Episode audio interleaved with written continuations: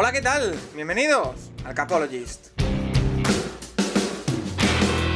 Where I come from isn't all that great. My automobile is a piece of crap. My fashion sense is a little whack, and my friends are just as screwy as me. I didn't go to boarding schools. Preppy girls never looked at me. Why should they? I ain't nobody got nothing in my pocket.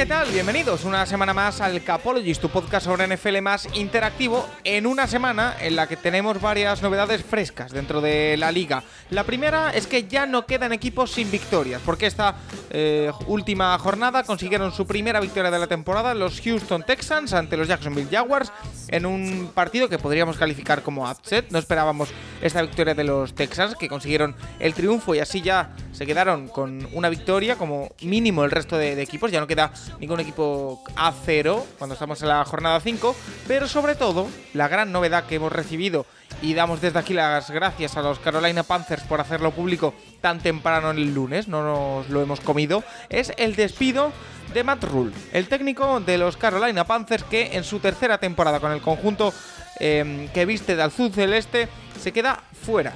Un récord en total de 11 victorias, 27 derrotas que le aupan fuera de la franquicia, probablemente de vuelta a la NCAA.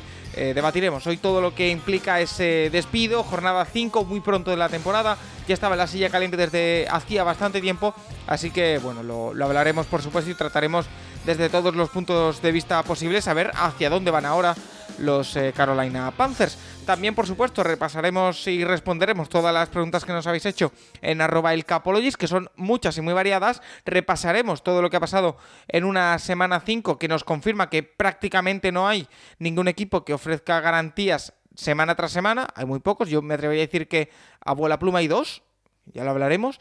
Eh, el resto es todo una incógnita grandísima. Y estamos en la semana 5 dentro de la regular season de la NFL, casi superado ya, no, superado el primer eh, cuarto de temporada. En un podcast que ya sabéis que está patrocinado por Stripes.es, la agencia de viajes que te lleva a ver todo el deporte norteamericano a Estados Unidos y también a Londres, donde han estado presentes en esta pasada semana, también en la anterior, y que esta semana precisamente recuperaremos Pasajero NFL para hablar sobre ello. Si queréis saber cuáles son los viajes que preparados para los próximos meses y para ver NFL en Estados Unidos, un viaje al Far West y también otro a Chicago y Green Bay, solo tenéis que meteros en su web stripes.es y ver todo lo que tienen preparado. Ya sabéis que tenéis 50 euros de descuento si vais de parte del Capologist en los viajes a Estados Unidos. Solo tenéis que nombrarnos en todo el proceso de compra y es vuestro ese descuento. Y también para nosotros el agradecimiento a vosotros y por parte de los chicos de, de Stripes, eh, por supuesto.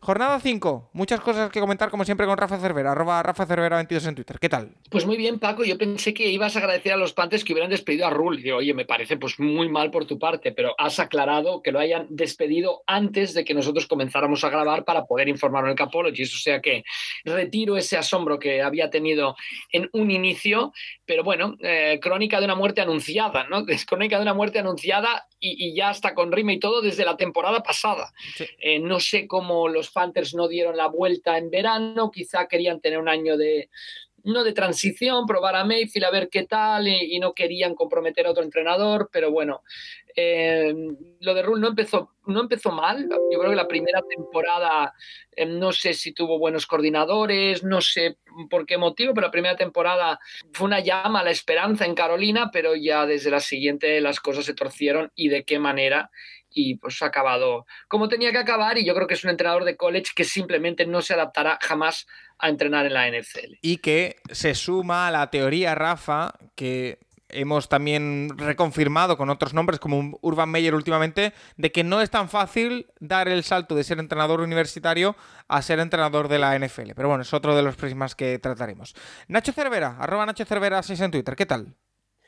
Bien, eh, bueno, cansado con muchas cosas que hacer y más ahora en octubre, pero bueno.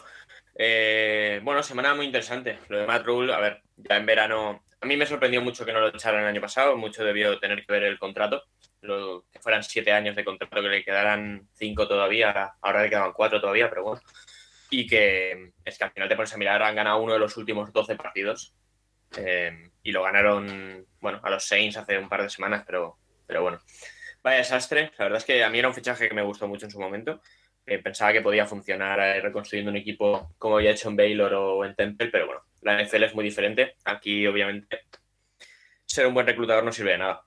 al final aquí se ficha con dinero y se draftea con elecciones del draft. Lo demás da un poco igual. Está claro. Eh, Santiago Tomás y arroba el box de Tomás en Twitter. ¿Qué tal? Muy buenas. Muy buenas, pues muy contento la verdad, con muchas ganas de hablar de NFL y yo solo matizar que hay una diferencia evidente entre Urban Meyer y nuestro amigo Matt Rule. Matt Rule simplemente ha fracasado.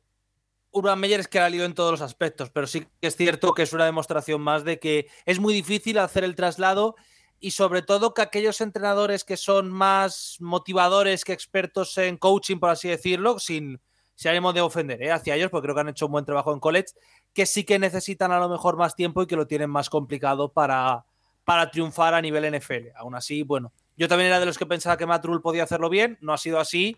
Deberían haber despedido el año pasado, han tardado mucho, pero creo que al final la decisión es la lógica.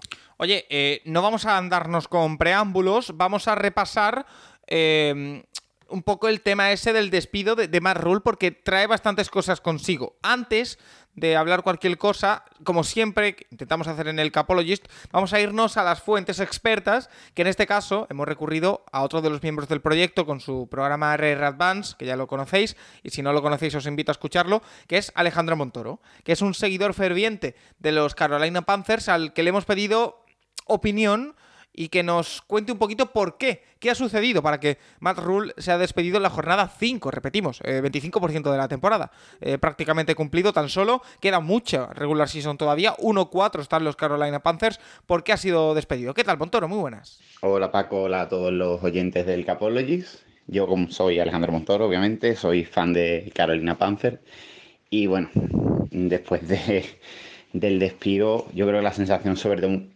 ahora mismo es de alivio por el hecho de que ha sido un entrenador que no ha dado nunca con la decla.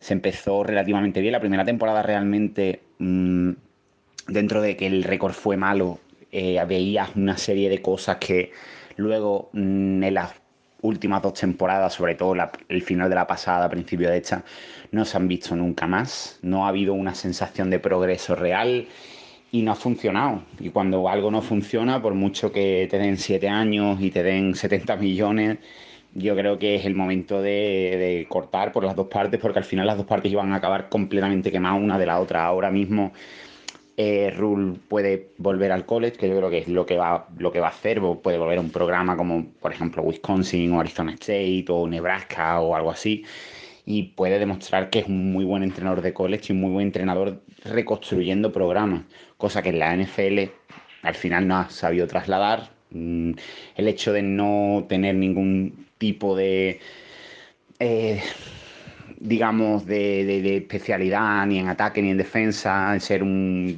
un, un manager general de todo, pues no ha llevado a ninguna parte. Tampoco ayuda que nunca haya podido encontrar un quarterback y la silla de los quarterbacks en parte también es culpa suya.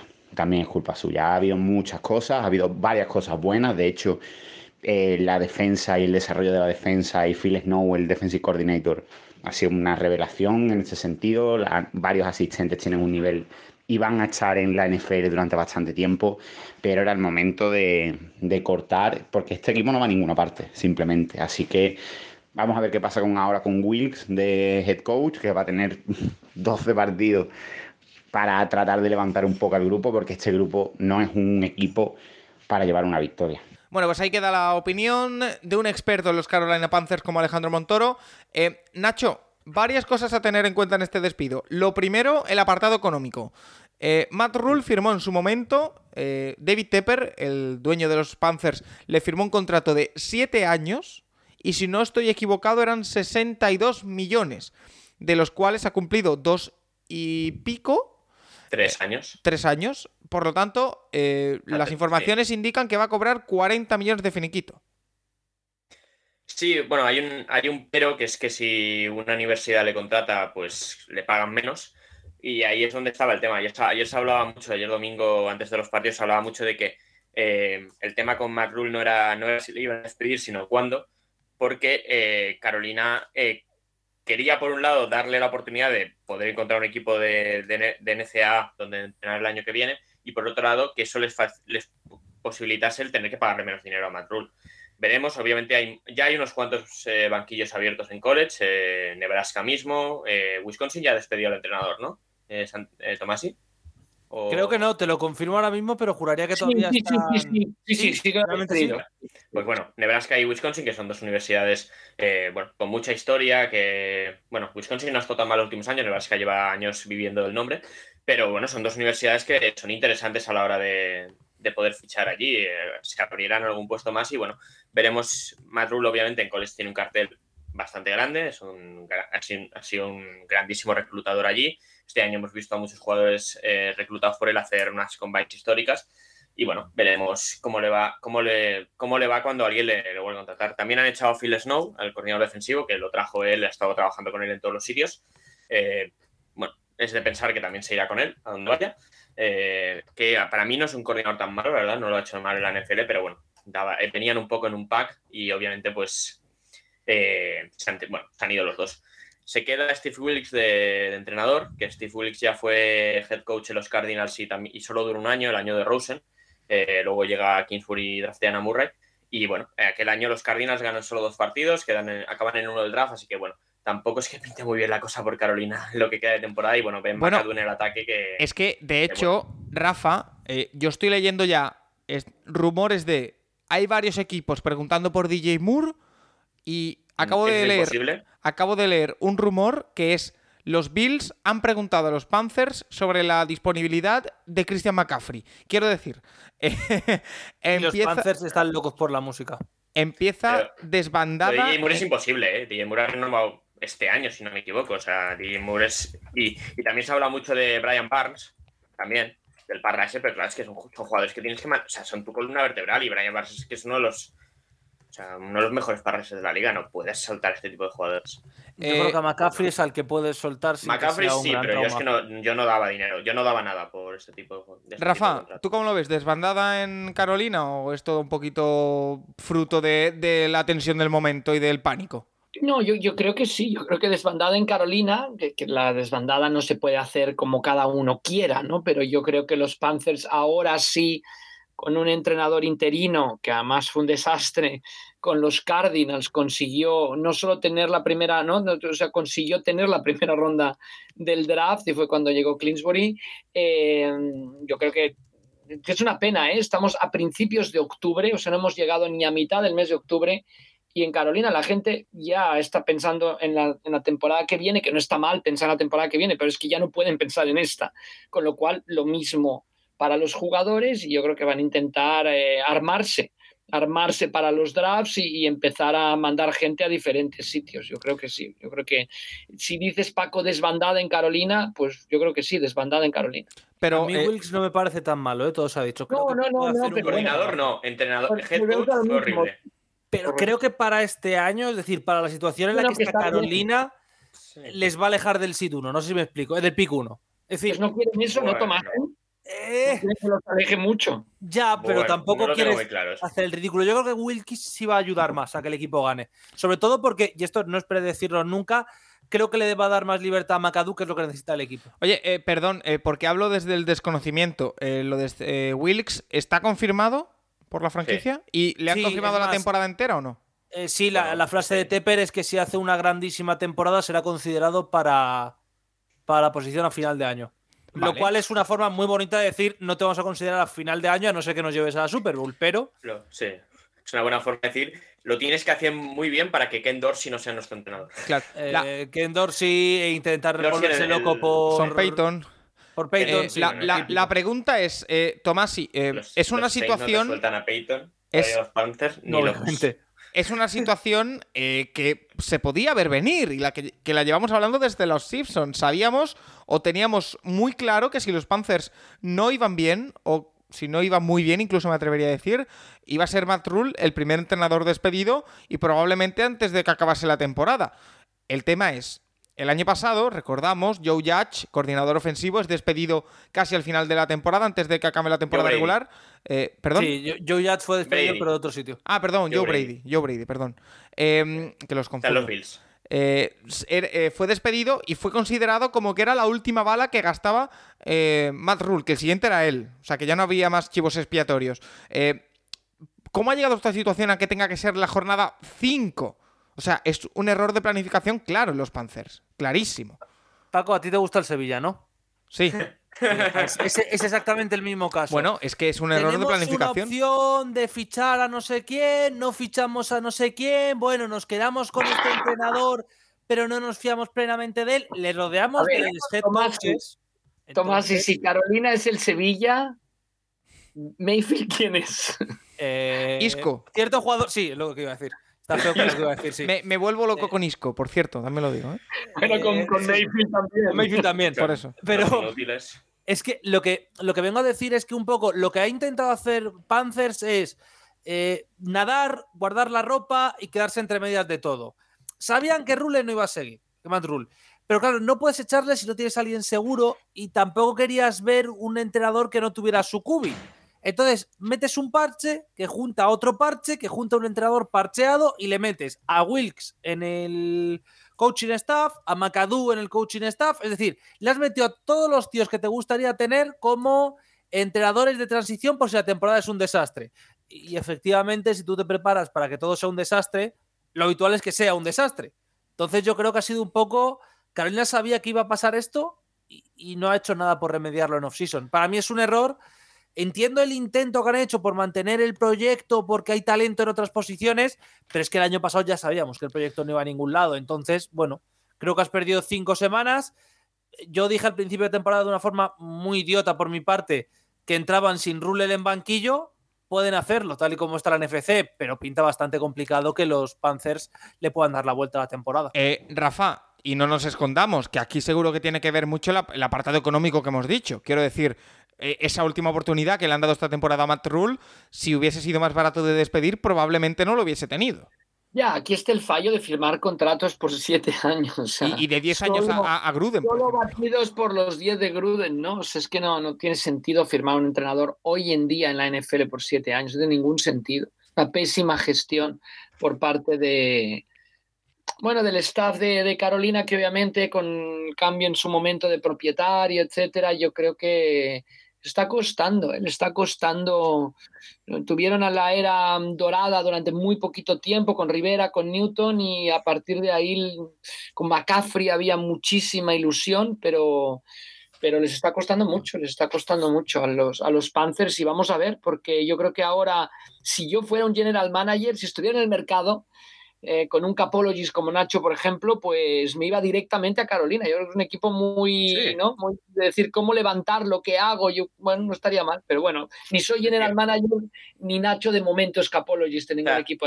de tres equipos que muy probablemente tengan, en- muy probablemente busquen entrenador el año que viene. Carolina, Washington y Detroit. ¿A dónde te irías? Yo a Detroit. Yo también. Pero, lo, Y pero como bueno, entrenador, no como general manager, ¿no? Ah, bueno, pero yo, yo creo que Fitterer va a seguir.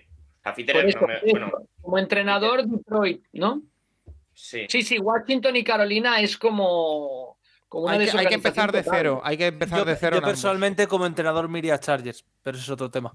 Bueno, ya, pero es que lo, ese es otro tema. Ahora, lo tratamos. Ahora lo tratamos. Staley, Staley y, el, y el humo que vende Eh, es otra cosa. cerramos el Pero- último tema antes de irnos a otras cosas con esto de, de Matt Rule y también leer un poco los comentarios de eh, los oyentes que nos han dejado en arroba el, el Capologist. Eh, Rafa, te he dado ya alguna pincelada antes, pero quiero profundizar en ello. Eh, yo sé que tú estás muy en mi línea con esto eh, y lo hemos ¿Con hablado qué? varias veces.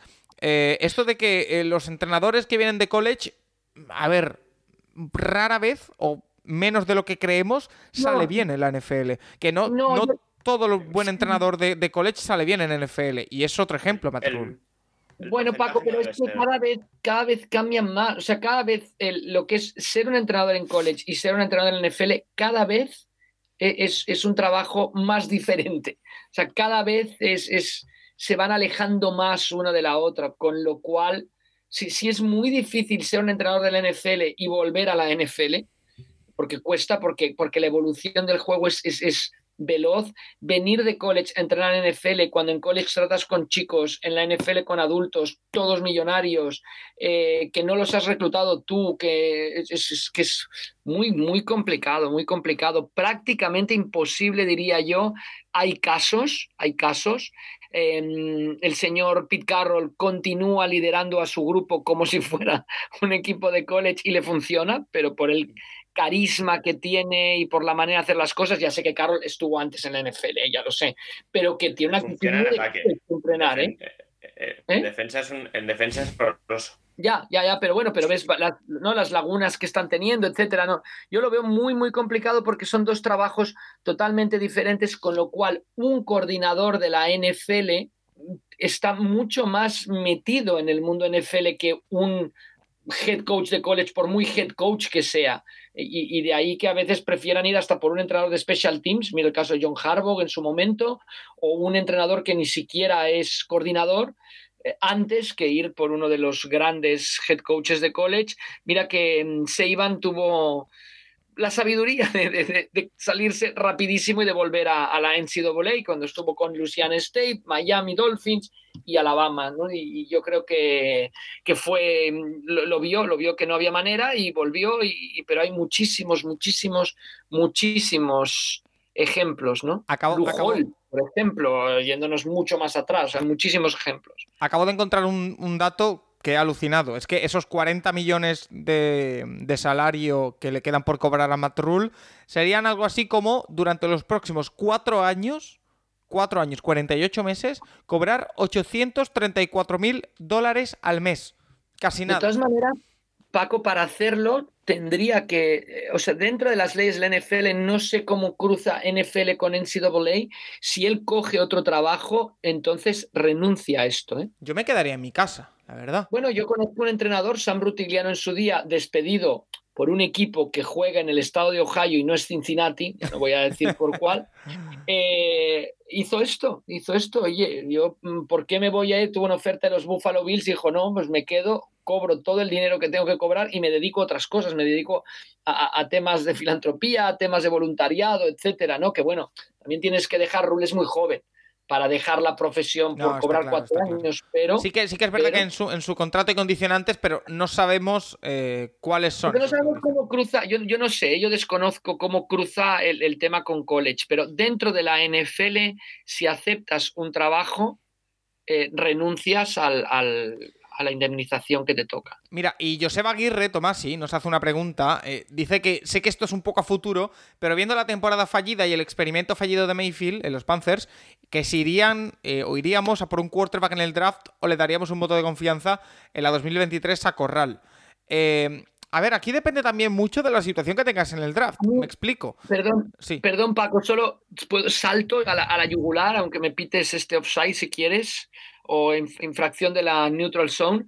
A mí no me gustó nada Corral en los partidos que lo vi, ¿eh? Nada, nada, nada, ¿eh? O sea que yo sí iría por un nuevo coreback, pero ya está. A, eso voy, Tomás, sí. Eh, no, Corral no ha convencido del todo, tampoco ha tenido tiempo, es verdad. Eh, pero si los Panthers, a esta condición iba yo, si tienen el 1 o el 2 del draft, no hay debate, en mi opinión. Eso sí, si como tú dices, con Wilkes en el banquillo se alejan del número 1 y acaban, me lo invento, el 5, el 6, el 7, sí que hay debate. Porque ahí no te va a llegar ni Bryce Young ni CJ Stroud, te puede llegar a lo mejor el, el tercer o incluso el cuarto quarterback, y ahí ya te lo tienes que pensar muy mucho. A ver, es que evidentemente si te coge el 1, pues mira, lo siento mucho, pero el 1 es un cubi el año que viene. Si no estás en top 2, yo no iría por cubi. Ya está. Es que yo creo que ese es el tema, que estamos aquí hablando a futuro, que si te cae el 1 o el 2, obviamente vas a coger Kubi y te vas a quedar tranquilo con tu decisión, pero que si es el 3 o el 4, pues yo creo que la decisión que tiene que tomar un equipo que sepa dónde está es, oye, a nosotros ahora mismo no nos interesa coger un Kubi o arriesgarnos por el Kubi 3. Yo creo que Carolina está en esa tesitura. Personalmente yo, salvo que seas el 1 o el 2, no cogería Kubi. Esa es mi opinión si tuviera que ser el GM de Carolina. También hay que ver. le daría, y esto que voy a decir, sé que va a ser aún más polémico. yo le daría el QB1 a principio de temporada a PG Walker. De la ¿Vas temporada a que ¿cuántos partidos? ¿12? Perfecto, vas a perder 12 partidos, genial. Wow. Ya está. Eh, ¿A quién se lo vas a dar? ¿A un tío que no vale ya para la NFL? ¿A un tío que el año pasado ya demostró que no vale para la NFL?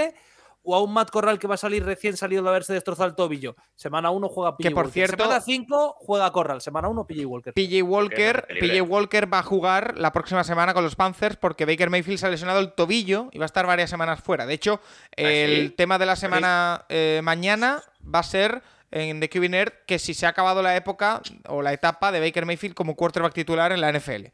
Eh, así de simple. Em, Pues puede ser.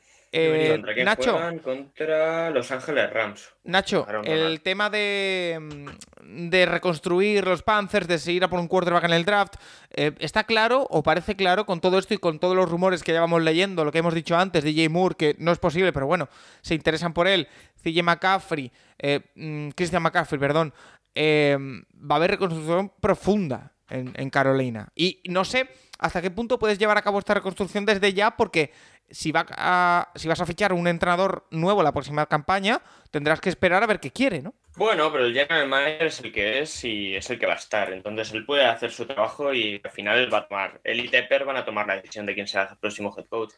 Obviamente lo del draft viene muy, muy influenciado por, obviamente, la posición en la que estés y también el entrenador. O sea, eh, vamos a ver a qué, qué buscan. A mí Ken Dorsey, por ejemplo, eso, el, el que está siendo coordinador ofensivo en los Bills me encajaría mucho en, en un proyecto como Carolina. Ya estuvo allí de entrenador de quarterbacks eh, en los años de Cam Newton, en los años de la, de la Super Bowl. Y es un es un, bueno, es un, un entrenador que me, que me cuadraría. Ah, obviamente de aquí a enero, que sea cuando de verdad se pongan a ello, o un poco antes si hay otro, otro equipo despedido, porque en eso sí que tienen ventajas, son el primer equipo que se, pon- que se pondrá a buscar. Eh, veremos, pero, pero a ver, es que eh, lo de Mayfield es insostenible y el resto de quarterbacks que tienen, eh, Darnold ya demostró lo que es, PJ Walker, eh, por mucho que a Tomás si le guste, PJ Walker es lo que es, es un, bueno, un suplentazo, un jugador de estos de ligas de que en las ligas de las XFL y las ligas de las Allianz lo ha hecho bien, pero, pero no es un jugador que yo pondría a jugar la NFL. Y Matt Corrales, que de verdad, ya, ya lo hablamos mucho antes de la temporada. eh, Cuando a ti te escogen en, el- en eh, cerca del 100, pues ya hay un mensaje ahí. O sea, han, han pasado de ti todos los equipos muchísimas veces. Muy, eh, o sea, no es, es muy difícil que al final va a haber, en este próximo draft va a haber 4, 5, 6 cuerdas que son mejores que Matt Corral y que llegan a la NFL con la misma experiencia que Matt Corral en la NFL. Entonces, eh, yo, yo creo que Carolina va a coger quarterback el próximo año en el draft. Bueno, eh, pues habrá que estar pendientes. Por lo pronto, cambia de entrenador, como decimos, después de la semana 5. Vamos a leer algunos comentarios que nos han dejado nuestros oyentes, como siempre en arroba el Capologist, comenzando por el de nuestro amigo Serpico Yeidata, David Cons, que nos dice, la decisión llega demasiado tarde. El nefasto trabajo de Matt Rule merecía que los Panthers hubiesen tomado medidas drásticas mucho antes. Asturias Colts dice que han tardado mucho después del ridículo de la temporada pasada cambiando de quarterback cada drive. Estaba claro que daba palos de ciego. Un soldado en Wall Street dice llega ocho partidos tarde. ¿Y ahora qué? Temporada tirada, esperar el draft, etcétera, etcétera. Eh, Francisco Javier. Lógico, no ha sido capaz de sacarle buen rendimiento a plantillas más que decentes. Te- tiene a Mayfield mucho más desequil- desequilibrado que lo que suele estar. Lo normal es que Panthers mejoren con su salida. Eh, Seahawks Jacks dice: Se veía venir, eh, es un proyecto totalmente acabado. Ahora toca tomar una buena decisión con el nuevo head coach. Eh, Íñigo de Diego eh, dice: Pues creo que el año pasado, se- eh, que cuando se echó al ex coordinador ofensivo John Brady, se hablaba de que Rule era el bueno de los dos, algo que yo no comparto. Mala pinta Panthers para reconstruir. Eh, Rufio dice, estaba francamente muy tocado ya desde el final de la temporada pasada. El error fue mantenerlo en esta. Se creían que con el cambio de quarterback se arreglaría todo y hemos comprobado todo lo contrario. Panthers, un barco a la deriva. Saúl dice, a ver qué hacen los Panthers con el dinero que le firmaron a Rule, ya lo hemos dicho, probablemente se lo tengan que pagar. Eh, Franco Tito eh, dice, primero que no te tienes que comer el coco para la pregunta del programa de hoy, te la dan gratis. Correcto, me la han dado, o sea, teníamos otro tema preparado y me, me lo han cambiado y, maravilloso. Eh, dice, al final ha sido la crónica de una muerte anunciada. Muchos nos sorprendimos de que siguiese este año después del pasado. Gerardo ayer, eh, ya era hora y que no tardemos mucho para que otros sigan su camino. Buenísimo para los Panthers. El siguiente Kingsbury, dice Fandido. Bueno. Eh, Churro dice que han tardado cinco partidos. Eh, Las Fumble dice totalmente merecido. Matt Rule estaba en la silla caliente desde el final de la temporada pasada. Carolina necesita otra cosa para salir del pozo. Bueno, pues tema Matt Rule zanjado, tema Carolina Panthers zanjado. Vámonos con el. hablando de entrenadores, con el premio Matt Patricia, que eh, Nacho Cervera, este premio esta semana, más que merecido, más que eh, ganado, justamente, un entrenador que ha ganado su partido, que eso es novedad, y que estuvo a punto de perderlo por una cosa, una decisión que vuelve a ser muy controvertida, que ya vivimos la temporada pasada en varios momentos, pero es que en esta no se entiende. Hablo de Brandon Staley, hablo de los Chargers y hablo de esa decisión en cuarta y dos, eh, que les dio la oportunidad a los Browns de ganar el partido. Falló Kate York un field goal para, para terminar. Y yo, mira, voy a ir más allá. Eh, mi opinión es que no es una mala decisión jugar el cuarta y dos, porque si consigues dos yardas, ganas el partido, se acabó. La decisión mala es ponerte a hacer un shotgun y una jugada de pase. ¡Corre! Paco, Paco, Paco, no estoy de acuerdo. Yo- Enciérralos yo- en la yarda 5. Claro, claro. Además, luego dicen, no, los analytics, range. los analytics estaban en favor de convertir el cuarto y dos, vale, sí. El- pero los analytics bot- están más en favor de, ¿no? Sí, de, de que el- sin tiempos muertos, sin tiempos muertos, el quarterback de Cleveland, después de haber lanzado una intercepción, no va a recorrer 60 yardas en menos de un minuto. O sea que, no sé, no, no, no entiendo la decisión, de verdad. Es Pero que, ni, eh, siquiera, ni siquiera es eso, es que literalmente está a 5 yardas del field goal range. Es que aunque se hubiera hecho la mejor estrategia del planeta, una carrera meteórica para 25 yardas, me parecería buena idea. Estás a 3 yardas de que te anoten un field goal. ¿Por qué te la juegas? Es decir, ¿qué Sí, si sentido no tiene? Lo que dice Tomás, y si no lo conviertes, es que si lo conviertes ganas el partido, pero si no lo conviertes prácticamente lo estás poniendo en bandeja a, a- a los Browns. La situación para el que, para el que no lo sepa, para el que no lo sepa, porque hemos empezado a hablar de Sí. ello sin, sin colocar a la gente, es que los Chargers se estaban ganando 30-28 en Cleveland ante los Browns y quedaban, no sé si eran 40 1-14. segundos o No, 1-15, Uno 1-15, ¿no? 1.15, un Menos. poco más, creo. eh, y tenían 1.14, un cuarta y dos en mitad de campo prácticamente. Eh, cuando todo el mundo estaba preparado para el punt, eh, los eh, hablo de todos los que estaban viendo el partido, ¿eh? Eh, los Chargers y Brandon Staley deciden ir a por el cuarta y dos. Si lo hubiesen convertido, por cómo estaban los tiempos muertos y demás, se hubiese acabado el encuentro porque Cleveland no tenía tiempos muertos. Pero ¿qué deciden? Una jugada de pase con Justin Herbert que la estrella en el defensive back. O sea, es que yo sigo con la mía. Eh, compro que no es lo más acertado y que enciérralo en su yarda 5, ok. Pero, a ver, jugársela no me parece la peor decisión. Quiero decir, es valiente, vale. podemos llegar a comprarlo. El tipo de jugada, de verdad. Es que eh, Cleveland, no sé si les, les permitió a los Chargers 230 yardas de carrera en el partido. Es que, por favor.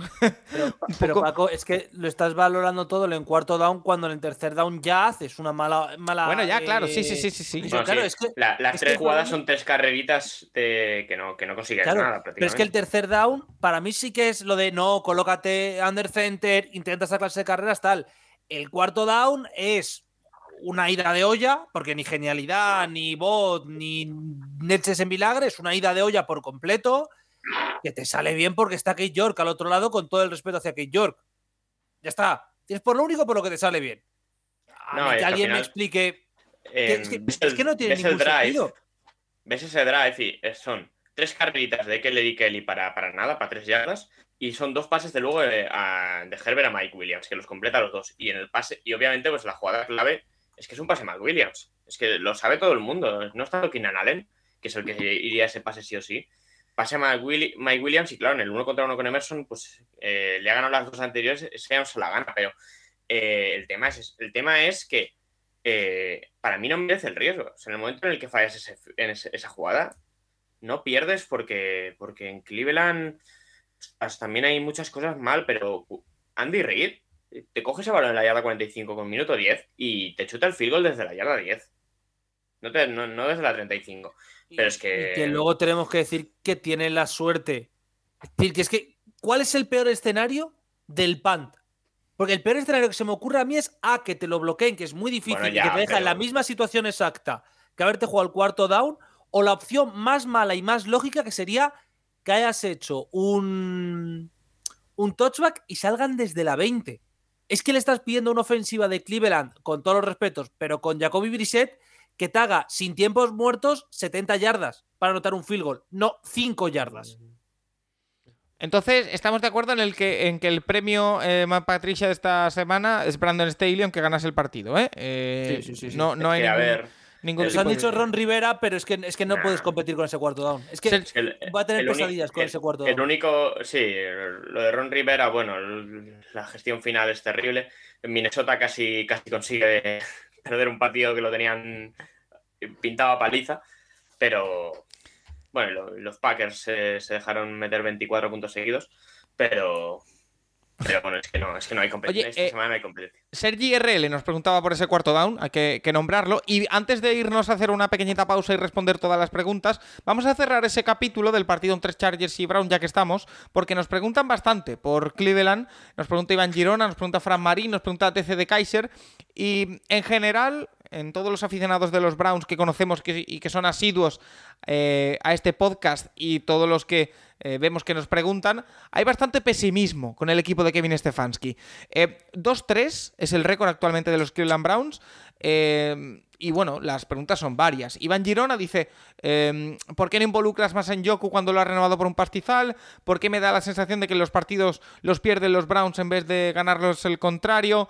Eh, la última jugada en la que eh, lanza una intercepción incomprensible Jacoby Brissett cuando tenía espacio para correr de sobra por el primer down justo al lado de la end zone. Eh, Fran Marín dice, eh, ¿qué explicación tiene a la última pérdida de Brissett? Y DC de Kaiser nos pregunta eh, si Stefanski se queda sin créditos y el año que viene no seguirá, si creemos que, que va a pasar. Em, yo voy a lanzaros varios inputs que yo tengo en la cabeza sobre el Cleveland. Ya sabéis que es el equipo al que más de cerca sigo y que por el que más cariño tengo sin duda. Yo estoy muy perdido. Estoy muy perdido. Porque lo decía el otro día en redes. No sé ya si echarle la culpa a Stefanski, si la culpa es de Joe Boots, que esa defensa es la 30 de 32 en, en- en eficiencia en la liga cuando el ataque es el número 5, el de Cleveland. Detroit, Detroit y Seattle te saludamos desde debajo. Correcto. Eh, no sé si la culpa es de Jacoby Brissett, que evidentemente es lo que es, sabíamos lo que es, e incluso está rindiendo por encima de sus eh, expectativas y que teníamos nosotros en él, pero es un quarterback que cuando llega el clutch, cuando llega el último cuarto, cuando hay que jugársela o cuando hay que ganar un partido, no, no le da. No le da, ya está. Salía, salía una estadística. Las tres intercepciones En el de- último cuarto. de Brissett son en los últimos dos, tres Sí, minutos. Sí. Y, y piensas, piensas en el partido que pierde entre la defensa y los equipos especiales contra Jets, que es imposible. El partido que pierdes el, este fin de semana, porque lo pierdes con ese field goal que falla Kate York, que también es verdad que te ganó el primer partido Kate York con una patada al final. Todo hay que decirlo. El otro partido que, que pierdes contra Falcons, también con una intercepción al final de Jacoby Brissett. Es que si a día de hoy estuviésemos hablando de que los Browns están 5-0, es que no nos extrañaría, es que podría ser. Es que todos los partidos se han decidido en la última jugada. Y en cambio lo que nos encontramos es un equipo 2-3, un equipo con muchos problemas en defensa, un equipo que tiene ahora mismo una afición que no cree en su equipo y un entrenador que está cuestionado, pero al que le va a salvar que en la jornada 11 te viene tu quarterback estrella y que a ver cómo te funciona. Quiero decir, yo creo que eso le va a salvar a Stefanski, que va a tener 5 o 6 jornadas con, con Deshaun Watson, que a ver cómo funciona, y si funciona muy bien, vamos para el año que viene, si no funciona, ay, es que hemos tenido muy poco tiempo, vamos a darle otro año. Yo creo que los tiros van por ahí ahora mismo. Eh, Tomás, y no sé cómo lo ves tú. Que no estoy de acuerdo. En nada. Eh, pues en prácticamente nada. Es decir, eh, no, creo, no creo que lo de los equipos especiales sobre set tengan culpa de nada de lo que ha pasado esta temporada. Es decir, A los ver, equipos especiales, perdón, perdón, voy, voy a, voy, a, voy a esto porque equipos especiales es muy esto. No creo que York tengan nada de culpa no, en lo que no, ha pasado. no, sin duda, no, no, no. Creo que Bisset tampoco, porque Eh. cuando. Es decir, si yo tengo un Fiat 600 y el Fiat 600 llega a 50 por hora, yo me puedo enfadar mucho porque no llega a 80. Pero a mí me vendieron un coche que llegaba a 50, no va a llegar a 80. Ese es el problema de Brisset, que es un coche que llega a 50. Bueno, es lo que he dicho, que, aceptarlo. que- que es lo que es. Que sabíamos lo que era. refiero- Pero me Y refiero está que al jugando final. como lo que es, está cumpliendo Claro. las expectativas perfectamente. Pero, por ejemplo, Pero- la, la última jugada en la que tiene literalmente 8 yardas para correr hacia adelante, que casi si, si hace un, un dive, se mete en la end zone y hace el touchdown, se, se- se tira un pase, una doble cobertura a Mari Cooper, pero que no lo, ¿tú sabes no cuál es lo la entiende que nadie. Te puedo decir a eso, ¿no? Dime. Que por eso está en Cleveland como QB suplente de Watson. Claro. Si fuese no- mejor, no estaría de QB. Aceptando, es que esto es lo peor. Aceptando ser QB1 a sabiendas de que tiene cero opciones reales de ser QB1 a final de esta Pero temporada. es que no entiende nadie, es que tú ves los tres primeros cuartos de cada partido y es Gino Smith. Es Gino Smith. Pero llega el último cuarto, el clutch, y, y- y se le cierran, se le bajan las persianas. Es que no se Porque entiende. cuando- porque Nick Chavi importa mucho y cuando, cuando llega el momento de, que, de poner la pelota en, en las manos del quarterback, pues sí que se le ven mucho más las carencias, pero... pero Y da pena, da pena. da- mira, por ejemplo, el caso Nick Chubb da Sí, mucha pero- pena. Porque es ahora mismo, y creo que no hay debate casi, es el mejor running back de la liga ahora mismo, 100%. Y se le está malgastando. Se le está malgastando. A saber cuántos años le quedan a Chubb. Porque un running back es Bueno. efímero.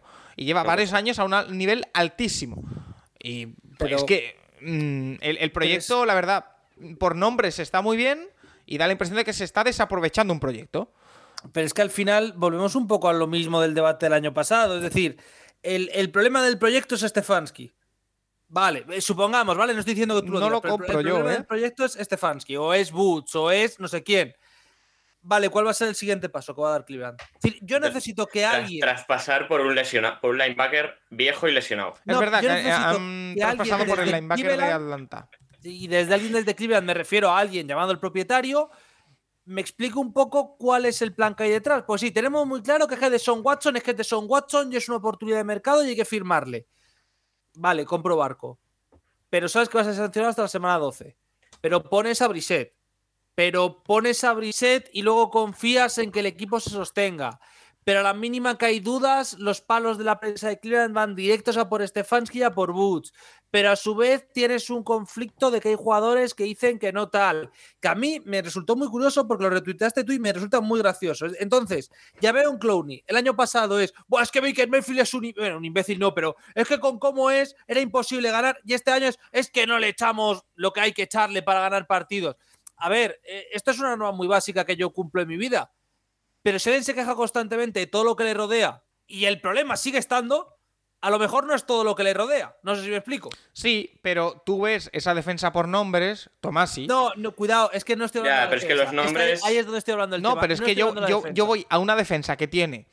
a- eh, estamos de acuerdo en que Miles Garrett, bueno, ahora ha tenido el accidente de, de coche y está un poco mermado. Es top Bueno, está 3 de parraches de la liga. Estamos Sí, de pero acuerdo Miles en Garrett que. es muy bueno. Sí, sí, me gané. Estamos, estamos de acuerdo en que, en que Newsom, Delpit, eh, Denzel Ward, según una secundaria, Bueno. más que decente.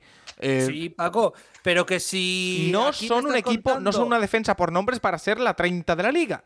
Es que no. Sí, pero si un jugador defensivo está hablando de que mi abuela fuma, de que tiene Le ruedas y estaba tirando el dardo a Joe Boots. Le estaba si tirando es el dardo al coordinador, está clarísimo. Genial, pero entonces en verano la culpa era de que Mayfield era un inútil. Ahora la culpa es de que Joe Butch es un inútil. Eh, si siguen perdiendo en noviembre, la culpa será de que Stefanski es un inútil. Y si en diciembre siguen perdiendo, la culpa será que el otro eche es una puta mierda. Si un jugador es incapaz de hacer autocrítica y tiene que salir a la prensa todos los meses a decir, pues es que mis compañeros no están a mi nivel, o eres Cristiano Ronaldo en fútbol o, o Tom Brady y por tanto nos tenemos que callar todos porque eres el mejor jugador y si tú lo dices será algo, o a lo mejor no tendrías que ir de diva hablando de es que mi entrenador no vale, es que mi coordinador defensivo no vale, es que mi, mi cubi no vale. Porque lo que a mí me da la sensación es que Cleveland tiene mucho talento y tiene mucho ego. Yo, Y que hay jugadores que se están poniendo por encima del equipo. yo es que sí- es sigo pensando, con eso de Clowney que dices, que el problema no era Baker Mayfield. Pero bueno, eso ya No, es mi pero es tema. que, si es que mi, mi problema no es que sea Baker Mayfield, no es que sea Boots, es que es un problema de que en Chicago, perdón, en Chicago no, en Cleveland, se están permitiendo unas. No, pero en No. Chicago es un problema de talento. No, no. En Chicago es un problema de talento. En Cleveland se están permitiendo unas conductas desde arriba que lo que hacen es que eh, en el equipo manda quien tenga los cataplines más grandes y quien diga la más grande contra la prensa. Porque es que este, este fuma, es que este no sabe, es que tal. Y eso es un problema. Y creo que ese es el problema de Cleveland. Y lo decía a principio de temporada y sé que era un poco raro. Pero para mí el problema de Cleveland está mucho más arriba que el entrenador. Y se está mostrando en que aquí todo el mundo habla, todo el mundo comenta, pero a la hora del partido, defensa 30. No es que Joe Butch es muy malo. Vale, Es que, pero que parece que, los Browns juegan en 15 de desde, la- desde el ¿dónde primer cuarto, que hay que decirlo, ¿eh? Sí, sí, no, pero es que al final es un poco, por, por poner la perspectiva, que si los Browns fuesen los Vikings y de los cuatro partidos que podrían haber ganado han ganado los cuatro, no estaríamos teniendo este debate. Correcto. Obviamente.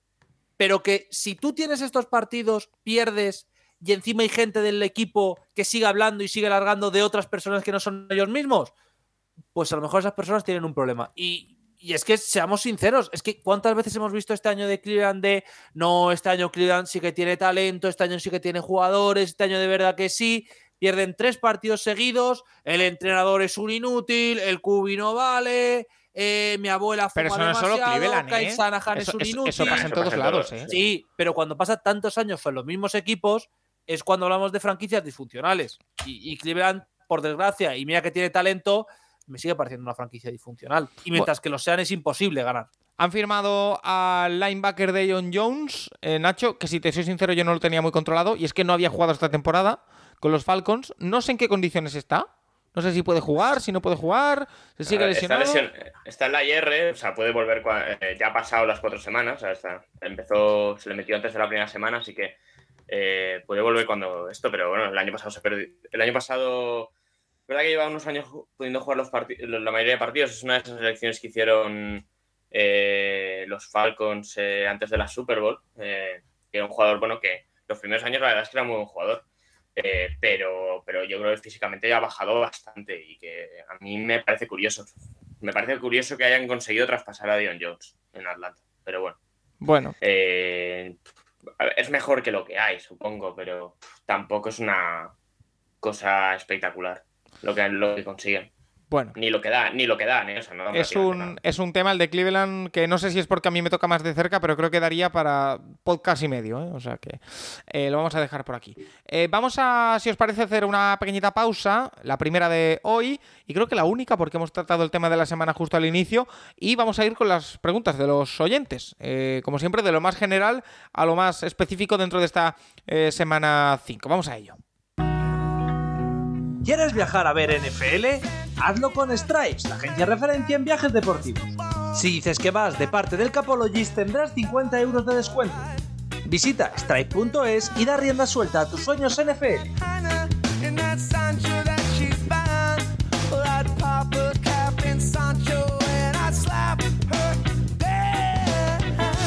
Oye, eh, quiero aclararlo para que nadie se asuste. Lleva un rato sin hablar Rafa Cervera porque se ha tenido que hacer algo de trabajo. eh, que después nos dicen que se habla poco, el pobre. Eh, no es porque en esta ocasión se ha tenido que hacer algo de trabajo, volverá en breve eh, y cuando pueda, pues hablaremos también con él de la semana. Em, semana 5, vamos a repasar los resultados que se me ha olvidado básicamente al inicio con esto de, de Matt Rule.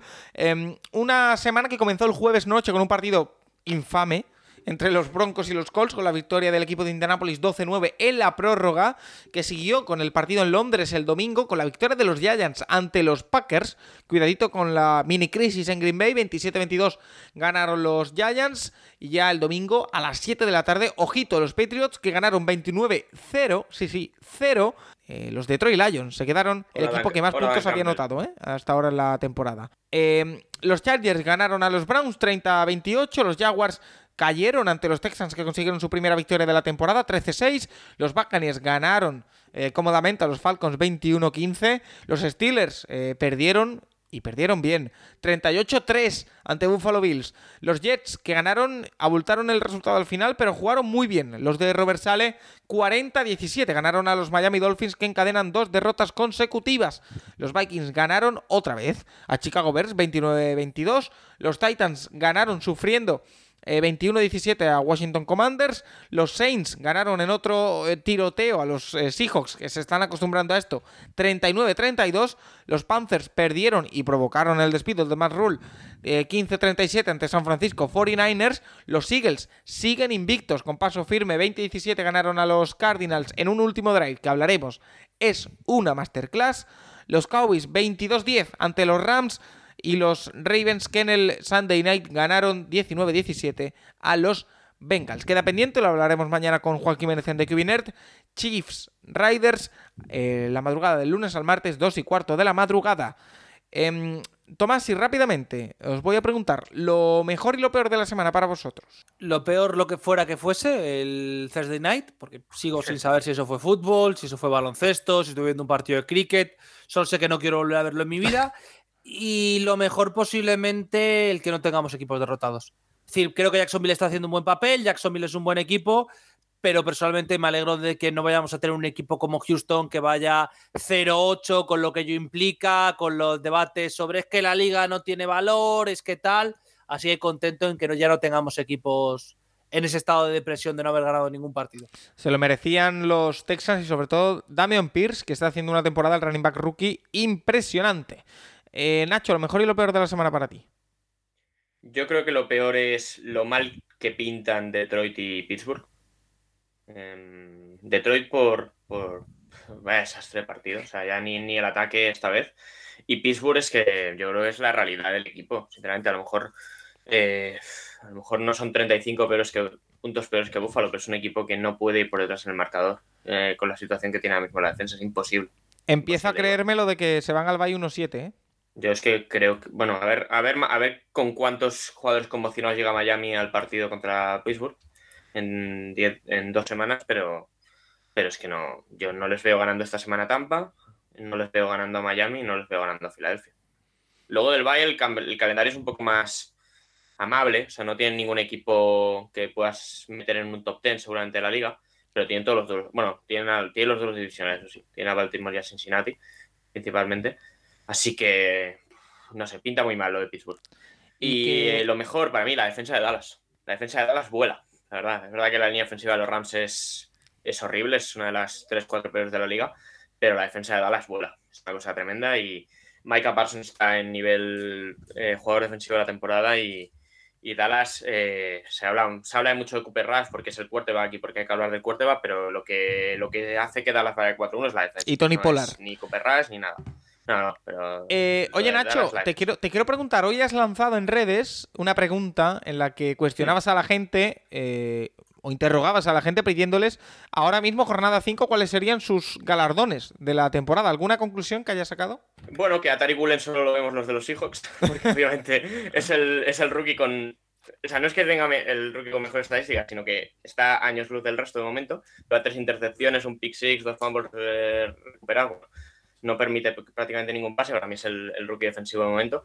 Y bueno, eh, sí que hay cierto debate entre Allen y, y Mahomes, obviamente falta verle jugar hoy, pero por el MVP, bueno, a ver, el rookie ofensivo para mí está muy abierto. Eh, yo a mí, a mí me hecho- sorprende, a mí me sorprende que en esa carrera por el MVP, a lo mejor es que yo estoy muy loco. Yo metería a Jalen Hurts. A ver, eh, Es el el creo quarterback que está jugando bien del mejor más- equipo. Si existiese creo- un Most Improved Player, se lo llevaría a Hertz. Sí.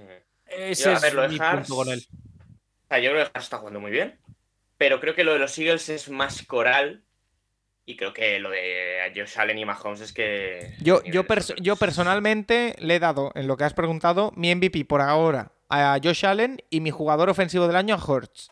Yo. Bueno, eso, eso Eh, puede ser. Eh, Tomás, ¿y tú cómo lo ves? Para mí el es que el MVP para mí es Josh Allen de momento. Y el jugador ofensivo, tú dices Hertz, es que existe Justin Jefferson y no le dan ningún premio sino un wide receiver. Hmm. Ya está, claro, es decir, Aquí cada uno barrimos para casa, ¿eh? merecen- No, bueno, pero es que si no es, si, no es, si no es Justin Jefferson, tiene que ser otro receptor o un running back. Que yo lo siento mucho, pero a mí lo de, ya que el MVP es un, puro- un sitio que es prácticamente vendido para Es un Cubis, coto. no cerrado, demos otro sí. premio. A Oye, Cubis también, por Dios Pues, santo. Ya, pues, pero- pues Nick Chubb, señores. Nick Chubb. Nick Chubb Vale, Nick Barkley. me sirve. Saquon Barkley, Barkley. lo que pasa es que va a ganar el, El el, comeback. comeback Player of the Year. Bueno, eso es para Gino Smith. Eh, oye, Gino Smith eh, es como la canción Nunca se fue, ¿vale? Siempre ha estado ahí. Lo que pasa es que no lo vemos. Hombre, es verdad, ¿no? oye, tenemos. jugar un partido de nueve años. Vamos, vamos ya con las preguntas, porque tenemos a Miguel y Alan Romero que han coincidido en la misma pregunta. Eh, nos dice Miguel, como aficionado rookie a la NFL y nuevo seguidor del podcast desde esta temporada, noto en vuestros comentarios que el nivel en general de toda la liga es más bajo que en otros años. ¿Podéis confirmar si opináis así y por qué? Y Alan Romero nos dice que llevamos cinco jornadas si tenemos la sensación de que el nivel de la liga ha bajado. Eh, yo eh, la sensación que tengo en general, eh, Nacho, no es que el nivel haya bajado, que puede ser también, sino que yo, o a lo mejor me equivoco y, todos los años pasa igual, ¿eh? Tengo muchas menos certezas que otros años. Quiero decir, lo he dicho al inicio y he dejado ahí el, el cebo. A mí, ahora mismo, confianza 100% ciega, solo me dan tres equipos. He dicho dos, me acabo de, de pensar que son tres. Bills, Chargers e Eagles. ¿Eh? Ya está. ¿Eh? ¿Chargers? Hay, perdón, Sí.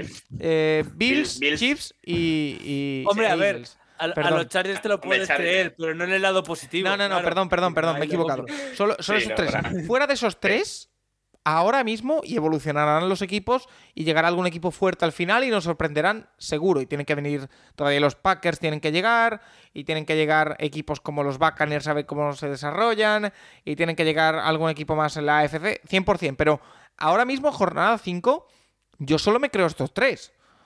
No sé si eh, los Giants a ver cómo se desarrollan, por ejemplo, Bueno, Eh, los Giants tienen un talento limitado pero por una ver, razón o por otra... unos playoffs. Pero por una los razón o por y otra. los Vikings, ah, la estadística que sirve para esos dos equipos es tú miras el diferencial, tú miras cómo está jugando la ofensiva y la defensiva en números eh, de estadísticas avanzadas, que estén 4-1, bueno, eh, Sí, no. cosas que pasan en la vida, pero no deberían. Tiene, Bueno, pero que tiene a la- mérito, pero no, no es sostenible. A lo que, a lo que voy, O sea, tiene en- mucho mérito, pero que no son equipos que digas, uy, tienen entidad de, de- de- de ganar la Super Bowl. Ahora mismo, y de, y de ganar semana tras semana, de, de ser un uno, un uno claro en la quiniela. Solo son esos tres. No sé si es lo que suele ser habitual. A mí me da la sensación de que son menos equipos de lo habitual. El resto están ahí metidos en una maraña de inseguridades, de irregularidades, que no sé si es por bajo nivel o porque se ha igualado todo más, pero eh, nos hacen tener una NFL muy, muy igualada. A mí me da la Bueno, sensación de- que es un sesgo que tenemos, ¿eh? Y que nos pasa todos los años, además. Mm, No tan. Yo creo que es un año. A ver, lo decía esta semana. Es verdad que está viendo mucho mal fútbol. Es verdad que, sobre todo en ataque, hay muchísimos equipos atascadísimos. Eh, salía esta semana que en una de estas eh, las estadísticas Seattle era el mejor ataque de, de la liga y, y era, el peor, era el peor mejor ataque de los últimos 5 o 6 años. O sea. eh, y que, que, a ver, yo sí, sí que veo defensas muy dominantes y que es verdad que normalmente las defensas empezaban mucho peor que los ataques y a lo largo de la temporada eso se iba ajustando con además con el frío y con toda la situación que, que empieza a llegar al norte, sobre todo al norte a partir de diciembre. Y, y hay equipos que, que si lo están pasando mal ahora, en diciembre puede ser mucho peor. Eh, veremos. Eh, es verdad que, bueno, Filadelfia da cierta seguridad, pero no sé si es algo sostenible a cara- de cara a 17 semanas, a 17 partidos. Chiefs y Bills, sí, a mí sí que. Son los únicos equipos de la, de la, FC con una derrota de momento. A ver, a ver Chiefs hoy. Pero, pero eso, Miami, eh, es verdad que han tenido toda la situación de los, de los quarterbacks, porque ya no solo tú, ahora también Bridgewater. Pero es verdad que aún así los partidos anteriores habían tenido ciertas dificultades. Eh, bueno, los Jaguars están en crecimiento, pero ni en broma. Eh, Baltimore, a ver, la secundaria. Cincinnati, la, lo- bueno, la línea, un poco el ataque también. O sea, hay muy pocas certezas, ¿verdad? En las dos conferencias, además. Y, y veremos, porque bueno, esto es, eh, el tema es llegar vivo de diciembre. Si llegas vivo de diciembre y te metes en playoff, ahí empieza todo de nuevo. Eh, Tomasí, teníamos muy claro, o al menos eso parecía, que en la NFC había pocos equipos buenos, pero sí parecía que en la americana había bastantes equipos bastante buenos. Pero por, por empezar a enumerar, los Broncos, que están 2-3, son una duda andante. Los Raiders, que también Son malos, Paco. Bueno, son malos. y son malos y con lesiones. Vale. Los Raiders, O sea- que eran un equipo que podían dar la sorpresa positiva y que todavía la pueden dar, están 1-3. Son malos. Están 1-3. No los, Cha- Chargers tenemos cada vez más dudas con su entrenador. Eh, los Bengals eh, parecía que se recuperaban, vuelven a caer en un duelo divisional, están 2-3. A Ya, ver, bueno, pero, a Bueno, ver, pero se puede perder con los es, Ravens. claro, esto, es un poco, esto es un poco el, eh, la manta. Es decir, si consideramos que los Ravens son un equipo candidato a todo, te puedes permitir perder contra los, uno- Ra- unos, contra los Ravens, unos Ravens que están 3-2, pero que su secundaria deja muchas dudas. Eh, unos Colts que, que- comprábamos para todo y que están 2-2-1 con más dudas que otra cosa. Eh, Sí, pero al final, Paco, a ver, también hay, aquí hay un punto que no es que es lo que estemos viendo, pero si todo el mundo está tan igualado en cuidado que este equipo puede optar, cuidado que este equipo puede optar, cuidado que este equipo puede optar, lo lógico es que haya muchos de esos equipos que pierdan más partidos de los que esperábamos. Porque evidentemente, cuidado que puede llegar. No sé si me explico. Es decir, que estamos en ese punto de cuidado porque este equipo puede llegar Ojo, porque si pensamos que tantos equipos pueden estar ahí, lo más probable es que ocurra también la inversa. Que ningún equipo está ahí porque de repente tengamos derrotas que no esperábamos y victorias que no esperábamos. Yo no creo que estemos viendo peor nivel que otros años. Lo que sí estamos viendo, y esto es evidente, es peor nivel ofensivo que otros años. Sí. Porque el nivel ofensivo está siendo mediocre en comparación con el año pasado, Totalmente. con hace 2 y con hace 3. ¿Qué pasa? Que la defensa es mucho menos vistosa. Por razones obvias, ¿eh? es mucho menos vistosa. No estoy diciendo aquí es que la gente no valora la defensa, no, es que es menos vistosa, es menos disfrutable. Pero creo que se están haciendo muy bien las cosas. Creo que, por ejemplo, los nuevos sistemas defensivos están haciendo mucho daño a los cubis. Que estamos teniendo, estamos viendo problemas de que los receptores ya no es, eh, pues pillo a Dix, le hago un 2 contra 1 y le reviento. Que era lo que hacían siempre y era, era un poco pereza. Gabriel Entonces- Davis, eh, por cierto, que me has recordado ahora, vaya jugador. Sí. Correcto. Con- continúa, por favor. Muy bueno. Más, más, Pero- más inconsistente el pobre. Eso sí, pero oye. Pero al final lo que tenemos aquí es que hay una pletora de buenas defensas que están poniendo en apuros ataques que teníamos puestos como los mejores sin ningún tipo de duda y que nos están dando una liga más igualada. Ha habido equipos que se nos han caído. Cada uno uno. Yo, por ejemplo, los Broncos no, porque no me los creía, ni los ni los Raiders, pero a mí se me ha caído con todo el equipo los Colts, por ejemplo. Esto es obvio, es decir, nadie es un genio que sabía cómo iban a ir todos los equipos. Pero yo creo que ese es el punto que tenemos que tener, que lo que pasa es que este año es muy igualado y evidentemente lo podemos ver por el punto negativo, que es todos son peores que hace dos años y por eso son igualados, o por el punto positivo, que es no hay ningún equipo tan absolutamente mediocre como otros para que la liga esté igualada.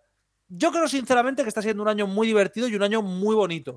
Evidentemente, esto que estoy diciendo se queda un poco deslucido cuando tenemos partidos como el de Colts y el de Broncos, pero creo que no está siendo un año donde haya bajado el nivel, la verdad. Bueno, eh, precisamente eh, es una cosa que tú apuntabas, Nacho, y voy a aprovechar ese gancho que has soltado para eh, cogerlo y agarrarme a él, porque los Philadelphia Eagles, único equipo invicto, en la NFC ahora mismo, yo creo que no hay discusión en que ahora mismo, a 10 de octubre, cuando estamos grabando, son el mejor equipo de la NFC. No sabemos cómo evolucionará. Y por eso precisamente nos pregunta Marcos Méndez, Goncho, J. Jesús, Silver y Sol Solete. Muchas preguntas sobre Filadelfia. Básicamente lo que nos preguntan todos es que si vemos a los Eagles llegando lejos o si se les puede hacer larga la temporada o que cuándo pueden perder el invicto. Eh, yo os voy a dar mi, mi punto de vista antes de preguntaros a vosotros. Ya sabéis que, me gusta. Eh, yo tengo la sensación cuando veo a los Eagles de que son un equipo y la palabra que me viene a la cabeza es solvencia. Es un equipo solvente, es un equipo que sabe lo que hace o que da la impresión siempre de que sabe lo que hace y que tiene claro lo que tiene que hacer para ganar los partidos. Me explico.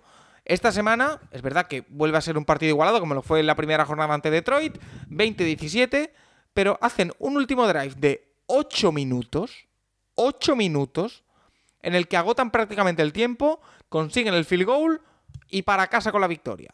Quiero decir, Paco, no quiero, no quiero quitar méritos a lo que hacen los Eagles. Necesito que alguien que sea más inteligente que yo, porque evidentemente es porque a mí me falta algún tipo de neurona, me explique qué narices decide hacer Kingsbury no gastando los tiempos muertos antes del 2 minutes warning.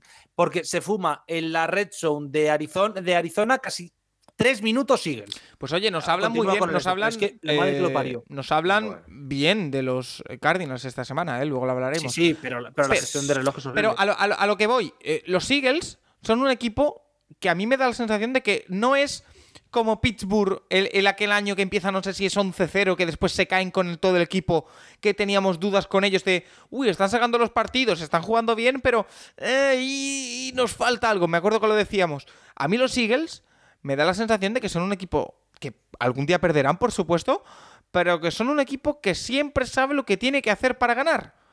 Y eso para mí vale mucho. Es la sensación que me da. Una sensación que va más allá de estadísticas, no las he mirado, que va más allá de números. Es el vibe que me dan. Tienen por delante un calendario en el que tienen que jugar contra Cowboys, que está muy bien, pedazo de duelo divisional, que es el Sunday Night la próxima, este próximo fin de semana. Steelers, Texans, Washington y Colts. Si a mí me dices que se plantan 10-0, me lo creo. No sé si va a pasar, pero a mí es que me dan sensación de equipo gordo. Eh, Nacho, tú no, no sé cómo lo ves tú. A ver, a mí me están gustando mucho. verdad que, a ver, no van a ganar todos los partidos de paliza. O sea, es normal tener partidos igualados en la NFL como el de esta semana. Pero bueno, sale muy bien el partido, 14-0.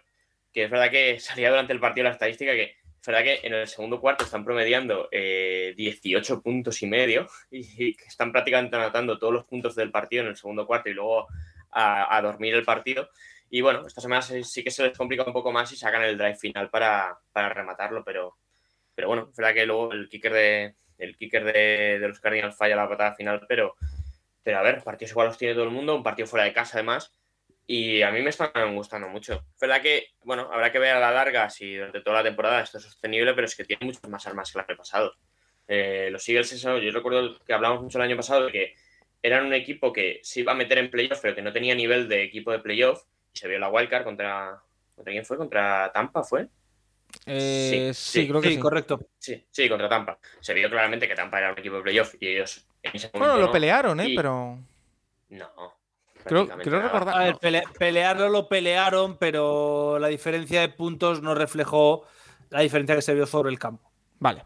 Pero, pero bueno, a la offseason han ido con, con esa mentalidad y la verdad es que yo creo que han hecho una gran offseason y el equipo es mucho más completo que el año pasado, ya no solo por AJ Brown, por el draft que han hecho, eh, por algunas piezas claves que también han ido metiendo en, en agencia libre y, y- y el paso adelante que está dando Jalen Hurts. Eh, obviamente con el Jalen Hurts del año pasado seguramente no irían 5-0 y seguiría habiendo ciertas dudas, pero, pero Hurts ha dado un paso adelante, están jugando mucho mejor, Siriani... Eh, Siriani mostró una gran Hay que hablar de Nick Siriani, pasado. ¿eh?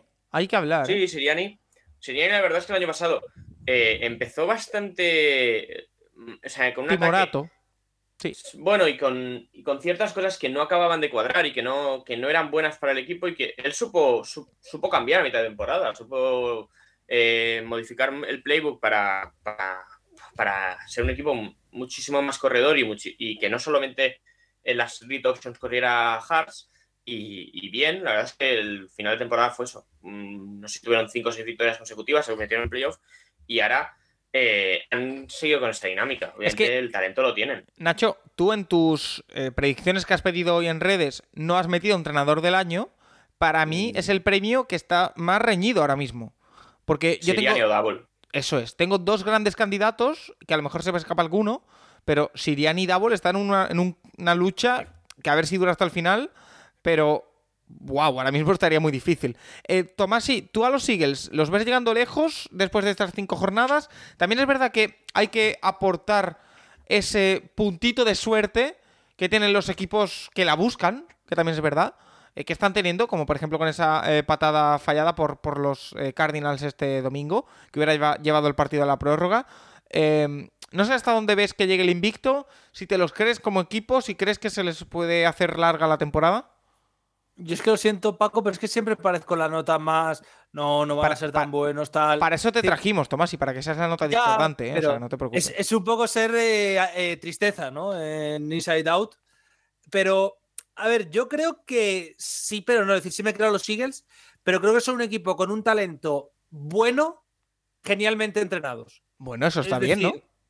Sí, pero no para. Es decir, a ver, está muy bien porque es un equipo que sin para mí tener talento de Super Bowl creo que va a pelear por una final de conferencia. Hombre, es que a lo mejor tal y como está la NFC, eso te vale este año para plantarte la Super Bowl. pero creo que les falta para poder llegar a la Super Bowl. Es decir, creo que la diferencia de talento que tienen en roster puede ser imposible a un partido en playoff.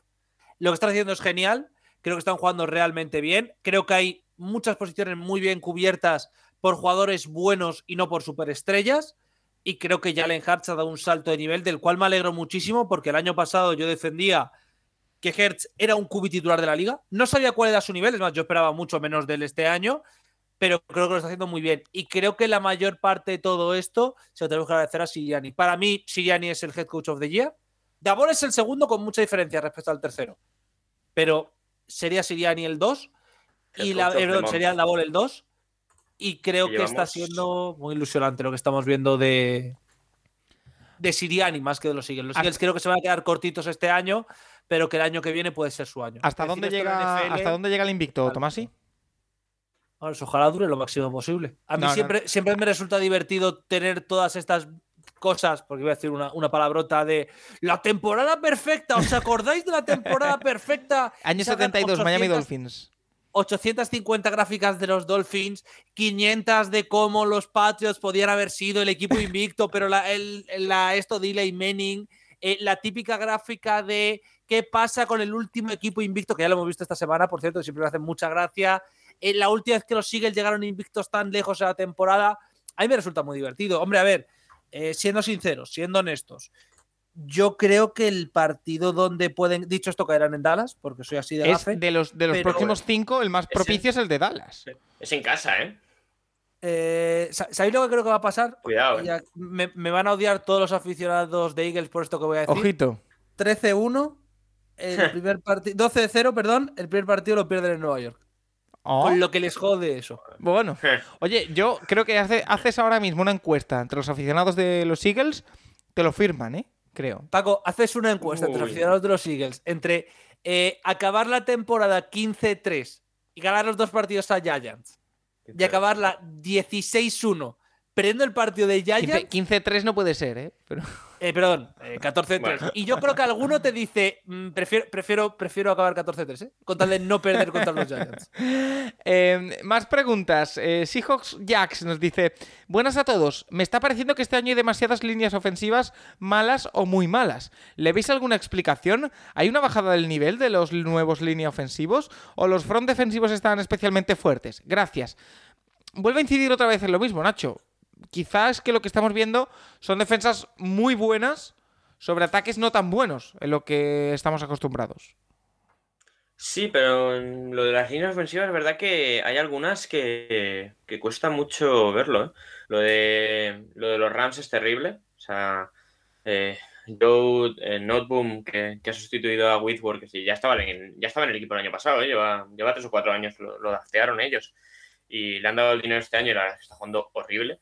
Y el resto de la línea también. Y obviamente, pues eh, a Stafford sí con una línea peor es que cualquier quarterback es peor y Stafford se lo están viendo muy, muy complicado. La de los Colts también se ha caído de los últimos años. Eh, verdad que hay líneas ofensivas que están jugando muy mal y, y veremos cómo le da la vuelta a eso porque los Rams tienen equipo para, para ser uno de los para ser un equipo hecho aspirante a la NFC, pero con esta línea ofensiva es muy difícil. Es que eh, se te planta delante un, un Nick Bosa, un Micah Parsons, eh, un jugador así es que no, no, no, es que ese partido no lo, es que prácticamente ni lo compites. Es que no, muy complicado. Bueno, eh, habrá que, que estar pendientes. Eh, más equipos por los que nos preguntan. Eh, por ejemplo, Las Vegas Raiders. Fandido nos dice: ¿Creéis que los Raiders prescindirán de McDaniels si acaban últimos de división y ganando cinco o menos partidos? A ver, No. Aquí es que ya nos aventuramos a decir algo que, No. que va a pasar muy lejos. Eh, pero lo tenéis claro, ¿eh? ¿Que no? Yo, Deberían. eh, o sea, Josh McDaniels es el, el head coach y el general manager prácticamente lo ha traído él. O sea, son- vienen los dos de los Patriots y obviamente el proyecto es a largo plazo. El, el año un, o sea, no sé, me parecería un poco. Yo es que no entiendo lo del año 1 de este proyecto. Es decir, entiendo lo que dice Nacho y entiendo evidentemente lo del GM te sentencia. Pero a mí el concepto de entramos el año pasado en playoff, firmamos a Davante Adams, bueno, es que es el año 1 del proyecto. Entendiendo lo que dice Nacho, Bueno, que es el, por lo que el no le año van a uno del echar. proyecto de este general manager y este head coach. Viene Ya, de ya, una plantilla pero- heredada. Sí, pero si tú firmas a Davante Adams, ya se entró el año pasado en playoff, Mira, tu proyecto tiene que empezar entrando en playoff. ¿Sabe- no sabes- tiene que acabar. ¿Sabéis lo que os 5-12. digo? ¿Sabéis lo que os digo? Me creo más que si hay un gran fracaso de los Raiders, acaben cambiando de quarterback a cambiar de entrenador. Sí, bueno, pero porque Derek Carr al final el pobre, eh, yo no sé por qué, yo no sé si es porque el chaval es feo o qué, pero es que le caen todos los años la misma. No es nada feo. es que ¿eh? da igual que bien juegue, ya, ahí estaba la ironía, Paco. Eh, da igual, da igual que, cómo, que haga, da igual cómo lo haga, todos los finales de año, eh, bueno, ¿no? Derek Carr a lo mejor se va a la calle. No, pero no, pero no porque, bien. pero no porque esté jugando mal Derek Carr, ¿eh? No, no, sino no, porque, sino el- porque el, se le fin de ciclo. Pero es que, es que es lo que hizo, es lo que pasó con Gruden, acuérdate, el primer año Sí, de Gruden. se lo quiso quitar es de lo que encima. pasó previamente a Gruden y ese plan de, oye, a ver, que el tío está jugando bien, podéis dejar de cargaroslo como chivo expiatorio, por favor. Y bueno, algún año espero que le dejen de esto. Yo, si, si McDaniels quiere, yo le ofrezco un Cousins Car ahora mismo a pelo, sin ningún tipo de problema, ¿eh? Digo, no tengo ningún eh, tipo de conflicto mental sobre eso. Por lo, por lo que sea, McDaniels dice no. Yo Bueno, te digo No, una cosa, también te digo, no creo, no creo que los Raiders vayan a terminar la temporada con menos de cinco victorias, ¿eh? Yo creo que al A final. ver, es, que se, es que se acaban con menos de 5. Se equilibrarán, se equilibrarán en torno al, al 80%, al, al 80%, sí, al 50%.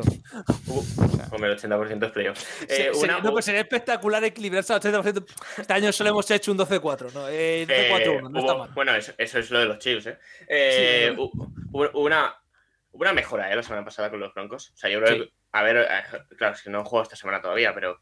Eh, con los Chiefs. Tiene mala pinta. En, en Kansas, además, este partido como que no cuenta y la semana que viene Bueno, a bye, pero. También os digo, claro, también os luego- digo, no hay nada más Raiders que, que estemos rajando de ellos de forma inmes- Sí. no, pero estoy diciendo lo mal que tienen y esta noche pillen a Chiefs y le metan 20 puntos y se queden como Raiders, que es lo más Raiders del mundo. Va- vamos a hacer Pero- cuentas de la lechera un poquito. El calendario de Mira, Riders es Calendario. Texans, Saints, Jaguars, Colts, Broncos y Seattle.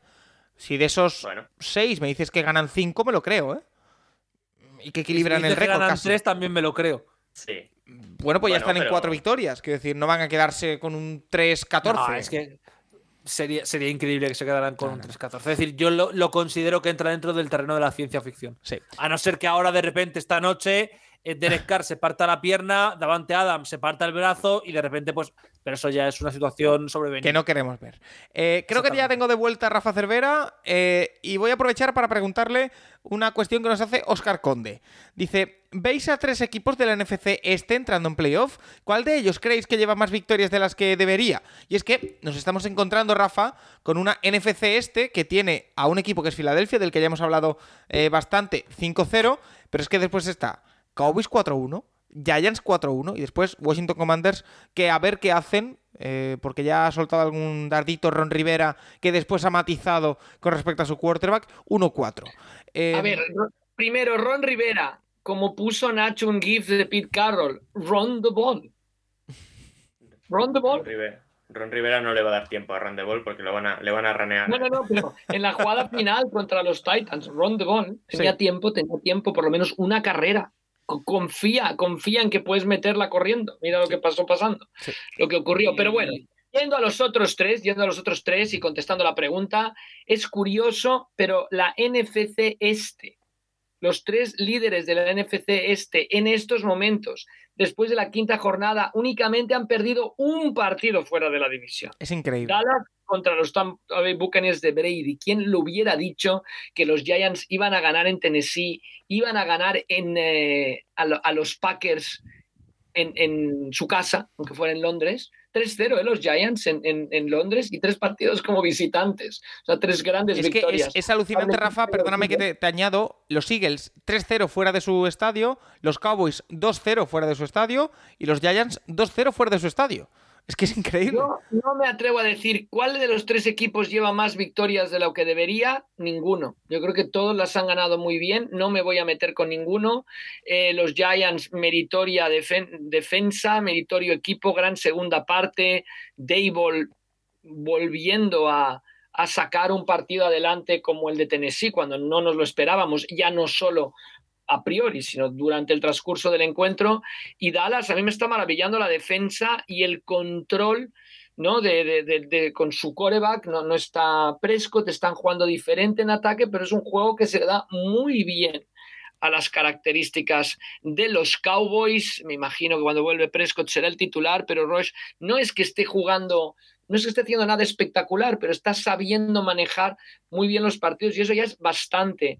En la NFL está brillando el juego de carrera, gran victoria contra unos Rams que, cuya línea de ataque no ha venido esta temporada a jugar. Vamos a ver si llegan en algún momento, pero desde el primer partido contra los Bills hasta el de ayer no existe la línea de ataque de, de los Rams. Mira, eh, vamos a meternos equipo por equipo en esa NFC este, ya hemos hablado de los Eagles, porque nos pregunta también mucho por los Dallas Cowboys, un equipo que comenzó perdiendo la temporada, que comenzó eh, perdiendo a su quarterback titular, Dak Prescott, en la primera semana, pero que desde entonces cuatro victorias seguidas con Cooper Rush como quarterback, que ya estamos diciendo y lo hemos dicho que la principal protagonista es la defensa. Pero oye, ahí está también el récord de- del quarterback. Nos pregunta Juan Luis Villabriga que si alguien puede explicarle qué está pasando con los Cowboys, qué ganas del próximo partido contra Eagles, que es un auténtico partidazo la semana que viene. Eh, David No, y Cowboy. ahí en la- en la- el, el tema de los Cowboys comentabais es que además em, el peor partido en ataque lo han hecho con Prescott. Bajo los controles. También contra, también contra la defensa de Tampa. Que sí, que sí, que sí, que sí. Estoy jugando a ventaja, Nacho. Pero, David sí. Cowe, Íñigo de Diego, Safety Inseguro, eh, nos preguntan. Bueno, de hecho, Íñigo de Diego dice que si tras la victoria ayer de Dallas, eh, el señor Santiago Tomasi ya los ve en playoff a los Cowboys. Pero bueno, No, eh, yo, ¿No? yo solo- solo tengo que ser honestos, no. Pues ¿Qué está pasando? La- la la mitad del pregunta- camino. La pregunta de Juan Luis destacaría muchísimo a Dan Quinn. Yo, yo creo que es una defensa perfectamente manejada. Sí. Y ya está, me callo y os dejo hablar. y Dan Quinn- Dan Quinn es otro ejemplo- es otro ejemplo de grandísimo coordinador, grandísimo coordinador, que a lo mejor no es tan buen entrenador. Que sí que es verdad que llegó a una, fi- a una eh, Super Bowl con los Falcons, pero bueno, todos sabemos quién tenía detrás como coordinadores. Pero eh, aquí yo señalo dos principales cosas en el caso Cowboys. Y os voy a preguntar, una a Tomasi y una a Nacho. La primera, eh, Tomasi, McCarthy, ¿Cómo sale de todo esto? ¿Tiene cierta responsabilidad? ¿El equipo está jugando bien a pesar de McCarthy? ¿Le hemos criticado mucho? Y con razón. Quizá hay que darle algo de respiro con este 4-1, ¿o no? Bueno, a ver, que sí, pero no. Es decir, hay que darle un respiro, sí, obviamente, porque está entrenando muy bien. Eso no quita que el año pasado hiciera una temporada horrible. Es decir, a mí me resulta muy curioso que haya un punto que sea, no es que le habéis pegado muchos palos y mira cómo está. No lo han puesto en comentarios, ¿eh? pero el argumento que he leído mucho en Estados Unidos de los palos que se le han dado a McCarthy y lo que está haciendo este año. Sí, pero el año pasado lo hizo horrible. Y en Packers lo hizo horrible al final de su periodo. Este año está haciéndolo perfecto. Es decir, es verdad que la defensa está ganando los partidos y que el ataque simplemente no los está perdiendo, Pero bueno, eso también vale. pero es que eso vale, claro, exactamente. Y elegir a Dan Quinn como coordinador defensivo es una decisión que es un acierto. Te caiga mejor o peor eh, McCarthy. Yo creo que está haciéndolo bien. Dicho esto, creo que tiene casi imposible seguir el año que viene. ¿Está en Dallas? Eh, lo siento por él, pero y es lo que hay con eh, Son Payton ahí. Payton. Claro, mientras que esté Payton quiero ahí, ver- lo tiene muy difícil. Yo quiero ver esto. Porque Jerry Jones quiere mandar. Ya, pero si Sean Payton se pone a tiro, eh, traga, tiene dos años tragando y Correcto, lo carga al de la tercero forma ya no. más Jerry Jones de la historia. Sí, sí, Es muy posible. seguro. Pero, posible. pero a ver, más allá de eso, sí, yo creo que McCarthy se merece todo el crédito del mundo este año porque está compitiendo muy bien con muy poco talento. Y creo que es muy meritorio. Y respecto a lo que ha dicho antes señor de Diego, yo es que no me los creo porque una vez más creo que está viendo una concatenación de hechos donde Dallas está jugando bien, pero está ganando por el alambre y que va a haber un día que ese alambre va a caer del lado A ti, contrario. a ti te recuerdan a los Vikings, ¿no? No, no, no, no, no, no, ni mucho talento. menos. Tienen bastante más talento, exacto. Eh, oye, Eh, Didi. pero que creo que el punto con Cowboys es es un buen equipo que yo creo que tiene difícil entrar en playoff porque creo que al final el playoff de la NFC va a ser un poco mira que todos los equipos son malos pero va a haber un porro de victorias de por medio para clasificarse y creo sinceramente que se pueden quedar fuera dicho esto creo que sí están haciendo una muy buena temporada y es para mí una de las sorpresas agradables no tanto como Giants quizás que sí que es una sorpresa agradable porque nadie les daba un duro a principio de temporada pero sí una, teniendo, teniendo el tema de que falta este jugador, de que falta Dak Prescott, de que tal, y de que el primer partido fue muy malo de Dallas. Así que, Oye. oye, por ese lado bien. Nacho, el otro tema, que sé que te- este tipo de cosas a ti te encantan. ¿Hay quarterback controversy en Dallas? Es decir, eh, Para ya- mí no. eh, ¿puede llegar Cooper Rush a quitarle el puesto a Dak Prescott? Para mí no debería. O sea, es que. Es que yo eh, creo, yo Cooper creo, Rush yo creo, Nacho, perdóname que te interrumpa, que todos tenemos claro que Cooper Rush no es mejor quarterback que Dak Prescott. Lo tenemos todos claro, o la mayoría. El tema es que con Cooper Rush el equipo está funcionando mejor que con Dak Prescott. Bueno, que con Dak Prescott en un partido. Bueno, y el año pasado. Bueno, a ver. A ver, eh, a ver, no, no, no, no, no, no, no. Eh, tengo que intervenir un momento en lo del año pasado. Eh, a ver, tú ves ese partido, si me dices que ganó el partido Cooper Rush, yo en realidad soy Brad Pitt y no me había enterado hasta No, no, no, que A no ver, lo gana que- Cooper que- Rush. No lo gana, no lo gana. que Dallas está 4-1 por la defensa, ¿eh? Que sí. Dicho, dicho esto, yo sería de los que mantendría a Cooper Rush porque creo mucho en el. No porque sea mejor, sino porque creo en el Lo he ido, momentum. lo he ido diciendo con la boca pequeña, ¿eh? O sea, los Cowboys han dejado al rival en 10 puntos en los últimos dos partidos. ¿eh? Eh, han dejado por debajo de 20 en los cuatro partidos al rival. Es que eh, la defensa de Dallas está jugando muy bien.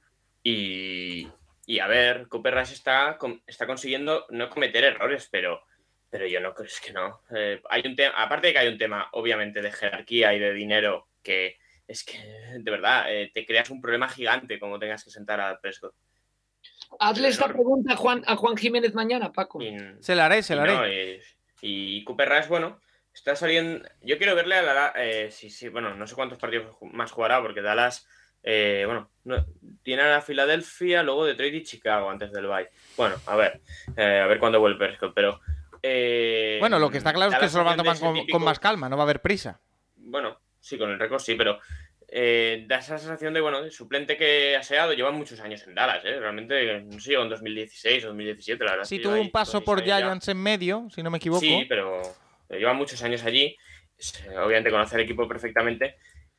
Pero, pero a ver, por favor, o sea, no, no ¿Es comparemos. Cooper Rush, Nacho, ¿es Cooper Rush el próximo Gino Smith? Eh, no. Porque, Bueno, porque bueno, ni, bueno, claro, ni es que Gino hay- Smith, ni Gino Smith es Gino Smith, entonces Claro, es decir, es que, lo iba a que como ahora Gino Smith. es la sexta temporada eh, de Cooper Rush en Dallas.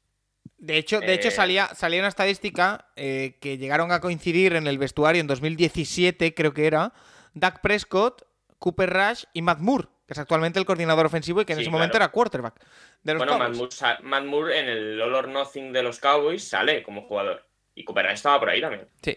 Eh, Rafa, te hago la doble pregunta a ti para que digas lo que quieras. Eh, los Cowboys, ¿crees que hay controversia con el quarterback? Y por otro lado, ¿qué crédito hay que darle a McCarthy a todo esto? No, no, no, no hay controversia y bueno, McCarthy hay que darle algo de crédito, él es el head coach, o sea, algo de crédito hay que darle, sin lugar a dudas. Mira que lo veíamos, yo no sabía si iban a despedir primero a él o a Rule. Ahora mm, vamos a ver, vamos a ver cómo va, pero bueno, parece que va a aguantar esta temporada y mira las que le echen, pero bueno, los Cowboys están jugando muy bien. Vuelvo a decir, para mí el gran mérito es de la defensa y de Dan Quinn, pero, pero bueno, McCarthy tiene que tener su, su cuota de méritos sin lugar a dudas porque el equipo ha empezado muy bien la temporada, cuatro victorias seguidas. Eh, otro equipo de la división, el último ya para cerrarla, los Giants, porque los Commanders, no sé si tenemos alguna pregunta de ellos, porque me suena ahora, eh, ahora lo, lo miraré más detenidamente mientras hablamos, pero eh, los Giants hay que hablar de ellos. Hay que hablar de Brian Double, Rafa, ese partido en Londres que consiguen llevarse ante los Packers remontando un partido que estaba, si no me equivoco, 23 eh, y que parecía que lo tenían perdido, con Daniel Jones medio lesionado, con Saquon Barkley mm, jugándose hasta las zapatillas, que se diría en baloncesto. Eh, es que tiene mucho mérito lo de los Giants. Y sí que es verdad que tienen un talento limitado y lo vemos todos, que han tenido hasta el partido de Packers un calendario razonablemente favorable y lo vemos todos, pero igualmente ahí están 4-1 con Double dando unas sensaciones de entrenador bueno, pero de los buenos buenos, y que además de los que imprimen un carácter determinado en un equipo, que eso es súper importante. Em, y Eddie nos pregunta que si creemos que se puede dar ya casi por zanjada la reconstrucción de los Giants. Un saludo. Y creo, Rafa, que da justo en el clavo nuestro amigo Eddie al preguntar, porque cometería un gran error New York Giants o la gerencia de New York Giants si pensase que la reconstrucción está hecha. No, es un, es un camino, ¿no? Sin lugar a dudas. Vamos a ver qué pasa, en, qué pasa el verano, ¿eh? porque a ver, a ver qué ocurre. Nacho domina muchos más Tienen, estos tienen temas. que que yo, renovarse pero- con Barkley, por lo pronto. Claro, y, a- y, a- no. y al quarterback también, ¿o no? ¿O no? O no. Es que, que es muy no, en los difícil. de- decisiones muy complicadas. O sea, no, la, re- la renovación no está hecha porque, porque esto, o sea, hay posiciones clave que todavía están en el aire. Lo cual no quiere decir que puedas ganar partidos y hasta meterte en los playoffs esta campaña, pero, pero no, no, no, yo creo que es un proceso, es un proceso que está iniciando.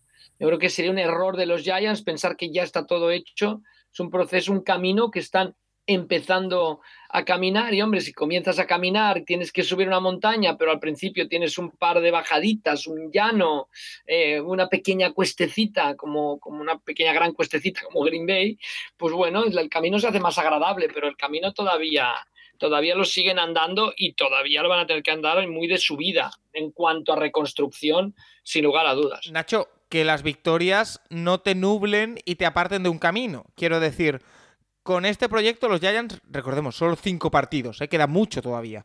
Eh, parece que se empieza a entrever que tienen entrenador, al menos por ahora está haciendo un muy buen papel y está, como digo, más allá del juego en sí, está imprimiendo un carácter al equipo, esa es la impresión que da.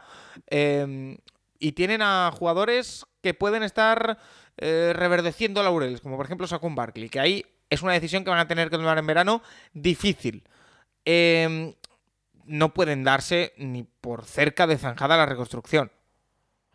Eh, para nada. Eh, este año los Giants será de, bueno, de llegar sin ataduras al año que viene en cuanto a movimientos de Jetterman. Y bueno, sí que les faltan algunos de a ver qué pasa con Kenny Golladay durante el año o, o, ya el corte de la off-season. Eh, también a ver qué pasa con, con, Leonard Williams, por ejemplo, que tiene un contrato alto. Pero, y luego, obviamente, eh, a ver qué pasa con la posición de quarterback. Y, y bueno, la running back es un poco más eh, secundaria, pero bueno, está Isaac Barkley.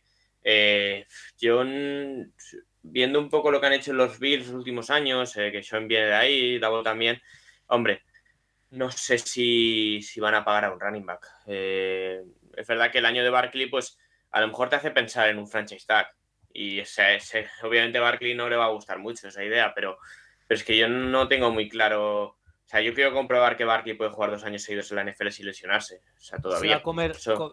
Nacho lo sabe mejor a nivel cap, pero tiene una pinta de que se come un franchise tag. Sí.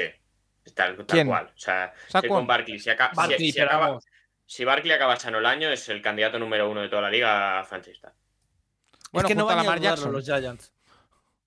Nah, Lamar, ¿Eh? Lamar, no se va a comer. Es decir, no creo que sean tan idiotas de ah, poner bueno, a Lamar la, Jackson en bueno, sí, Lamar y Roquan Smith son dos candidatos a comerse también franchise tag si no renuevan antes, pero, pero son casos diferentes. A mí al menos me parecen casos diferentes. Bueno, en esos Giants que y lo, ganan. Y lo de Daniel Jones, a ver. Yo creo que Daniel Jones sí que tiene las horas contadas, sí o sí. ¿eh? No ha hecho lo suficiente para ganarse la renovación, por mucho que sé que en Nueva York hay mucha ilusión con él. Está jugando. Ya está. Mejor que otros años, porque otros años han sido horrendos. Sí, poquito más. Bueno, si hace una grandísima temporada, también tienen la opción de, de no sé, darle a él el franchise y no a Saquon. Bueno, tienen opciones. De, de tiene, tiene 25 años, Paco. No le hemos visto nada de estos cinco partidos que el equipo ha jugado muy bien. Bueno, a ver, se, que puede se echó ser, el equipo ¿eh? a la espalda, ¿eh? El otro día se echó un poquito el equipo Pero- a la espalda al final. Sí, Bueno. en la segunda parte juegan muy bien.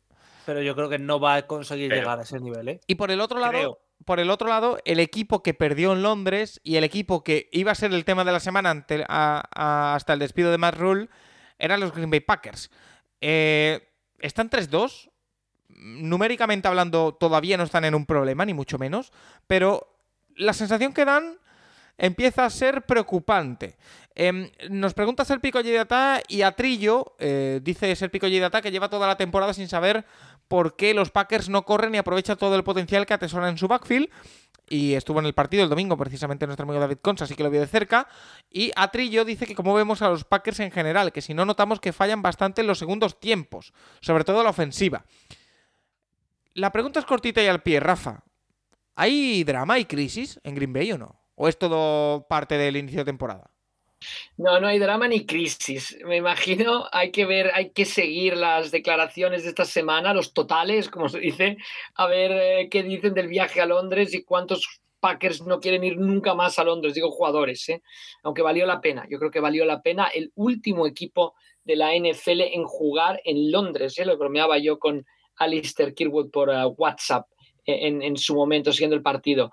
Pero bueno, la, la pregunta, no, no, hay crisis ni mucho menos, por favor. O sea, no, no, no, no, no, no, no. Es un equipo que le cuesta viajar, le cuesta salir del AMBO. Y ahora han viajado mucho porque ya habían tenido partidos bastante nefastos, eh, lejos sobre todo de Green Bay, pues un equipo que se encuentra muy cómodo en casa, no ha perdido en dos temporadas, en Lambo y yo creo que recuperarán y estarán ahí, estarán en la pelea. Sí que me parece que cuando se salen del juego de carrera, contestando a la pregunta de David, eh, yo creo que el sistema de Lefler que también, de Lafleur que también le va a, a Rodgers, necesita ese timing que te da el juego de carrera, necesita ese play action, ese movimiento, un sistema muy dinámico. Cuando lo abandonan, cuando dejan de correr, entonces tienen muchos problemas, sí, pero, pero no ahora, ¿eh? ya ha pasado en, los, en las últimas dos temporadas. ¿no? Si ves los partidos cuando a Rodgers lo borran del, del encuentro, es porque no encuentra, encuentro, encuentra, perdón, no, no, no consigue correr con, con la pelota, más que correr, establecer ese timing de ataque rápido, ¿no? Que, que es un Hombre. ataque como, como, como que funciona por reloj, por así decirlo. Cuando no lo consigue, entonces tiene problemas los Packers. Pues si algo tiene son dos jugadores en el backfield de lo mejorcito, porque AJ Dillon y, Aaron Jones son de lo, de lo mejorcito. Eh, Tomasi, tú que estás hoy más zen que nunca, ¿hay drama? ¿Hay crisis en los Packers o no? A ver, yo no creo que haya crisis, pero a mí el argumento de no, el viaje a Londres, no, el viaje a Minnesota, no, el viaje a Bucarest que podías haber perdido el partido, no, el viaje a Lambeu, porque imagino que la traslación que hubo a Green Bay cuando fueron los Patriots, son tres partidos seguidos muy malos de los Packers, son cuatro de cinco partidos muy malos de los Packers en ataque. Es decir, el día de Minnesota eh, compramos barco, que ese fallo eh, de- desconcentra a Rodgers, desconcentra al equipo. El día de Tampa es que la defensiva de Tampa. El día de Nueva Inglaterra, pues no sé, sinceramente, porque es que eran los Patriots con zape de Kubi, eh, con una ofensiva que era lo más estático del planeta y te cuesta horrores ganarles. Es más, le ganas a dos minutos del final de la próloga.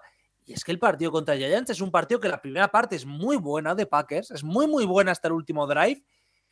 Y la segunda parte es absolutamente funesta.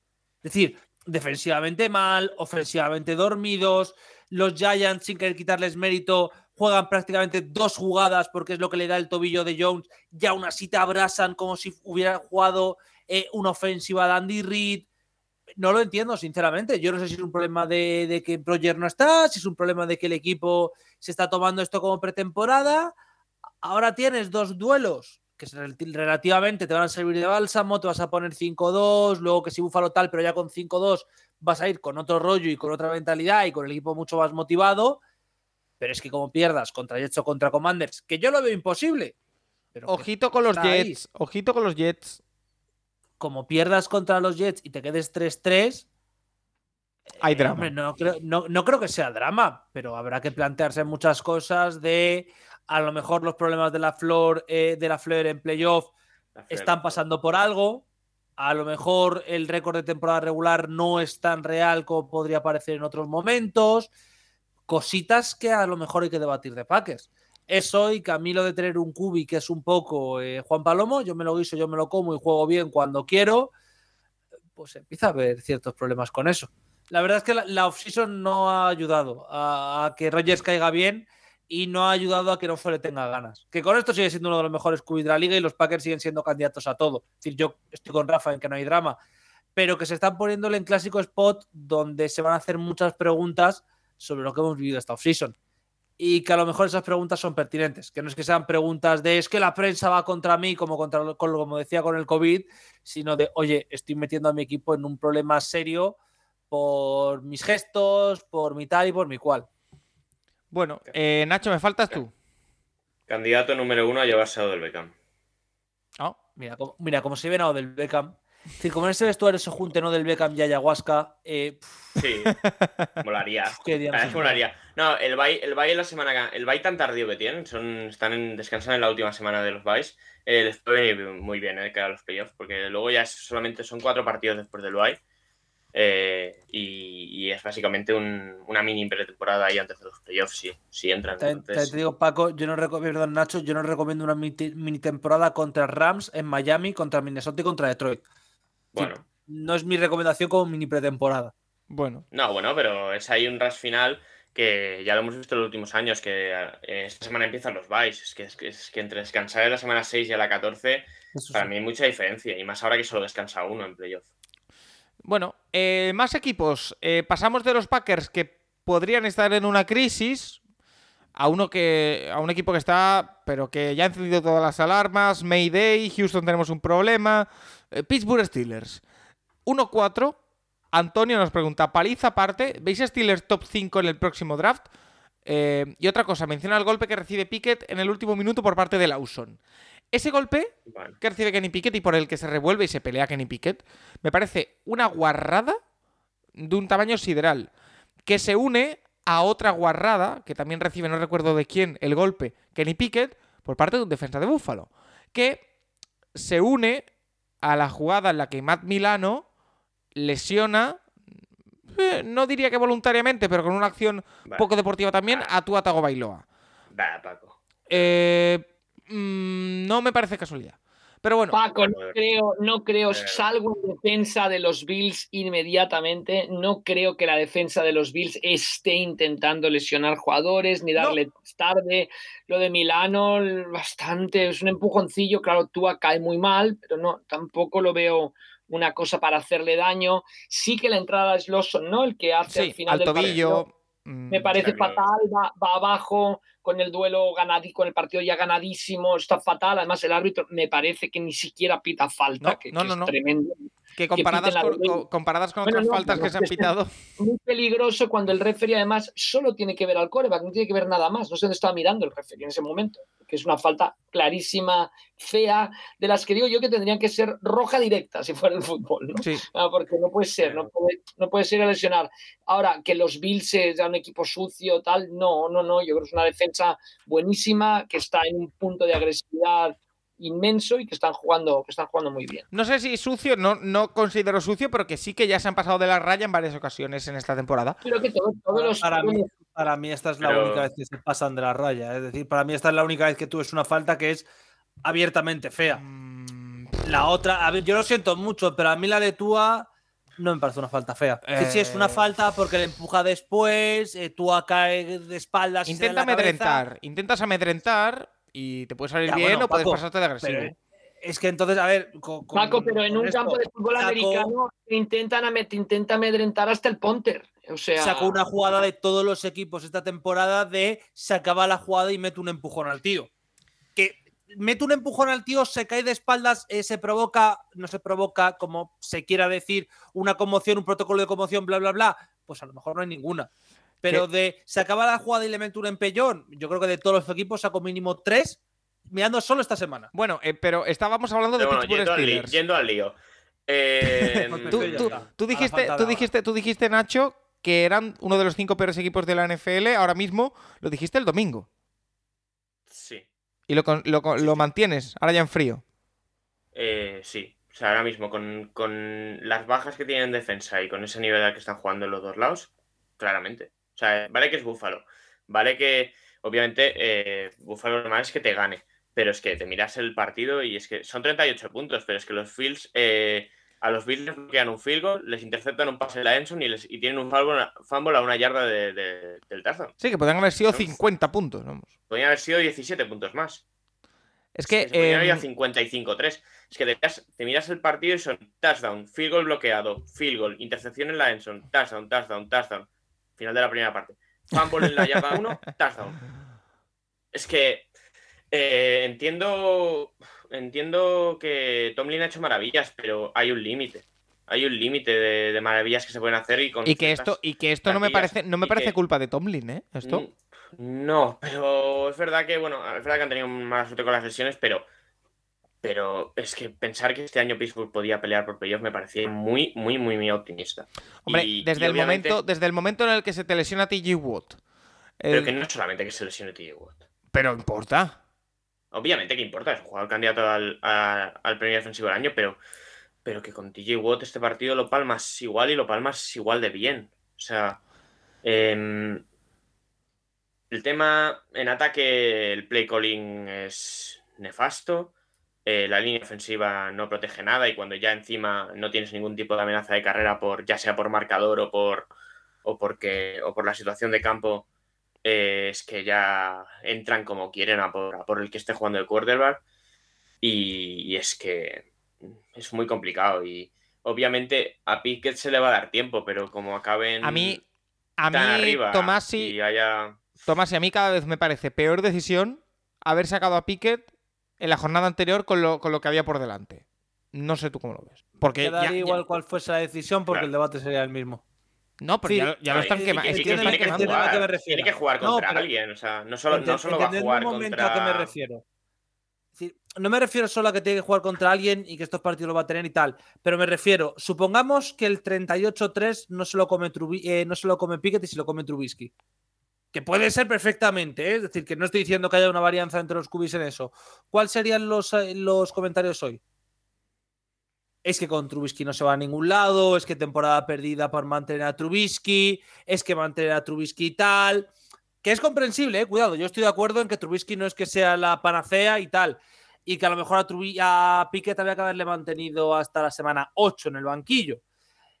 Pero que es que el problema ya está enraizado. Es decir, el problema ya está en que tenía que jugar Trubisky, tenía que jugar Piquet, es que Trubisky es mejor, es que Piquet es peor.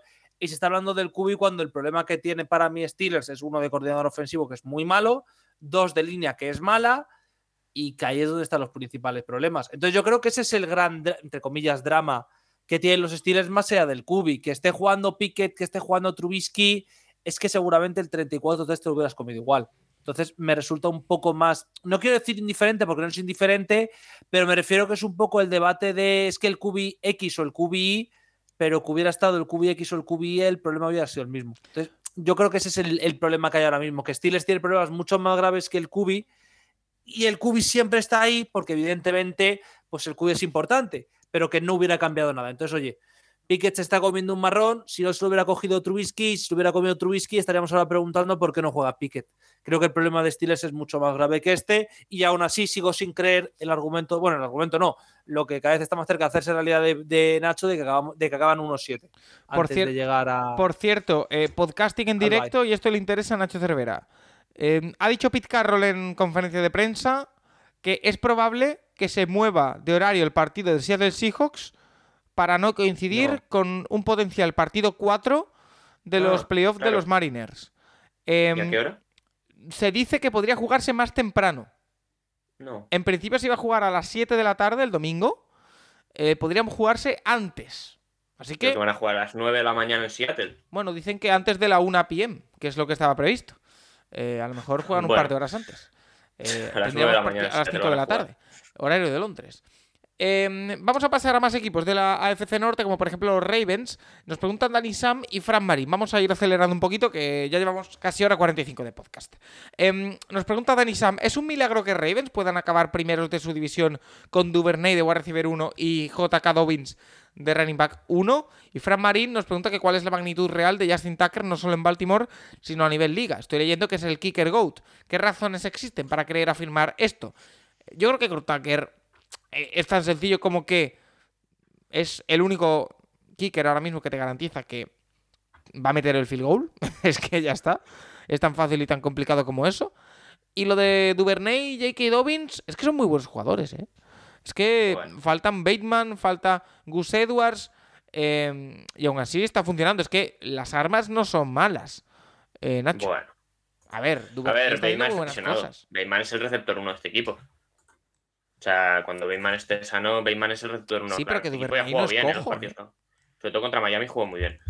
Eh, a ver, es verdad que siempre les ha faltado cosas, pero el tema es que el receptor uno de este equipo es, bueno, obviamente es, eh, es, Mark, es, Mark, Andrews. Y a mí Dobbins me gustaba eh, cuando se presentó al draft, el año rookie, pero es verdad que la lesión del año pasado es, es muy dura, o sea, se partió todo en la rodilla y, y bueno, está volviendo poco a poco y le van dando ciertos snaps, pero es posible que no veamos a Dobbins al 100% en ningún momento de la temporada y que ya sí eso el año que viene, pero la verdad que la lesión fue muy, fue muy dura. Oye, Dobbins, eh, ¿qué partido fue? La semana pasada tuvo dos touchdowns, ¿no? Sí, sí, porque en son completa y, los, y a mí me da puntos en la fantasy y bueno, lo hace bien, pero eh, verdad que le falta cierta exclusividad y demás, pero bueno, la mar está llevándose al equipo a, la espalda y, bueno, el partido la verdad es que lo he visto así de refilón hoy, pero a mí, a mí me, Baltimore me ha gustado, Natalia.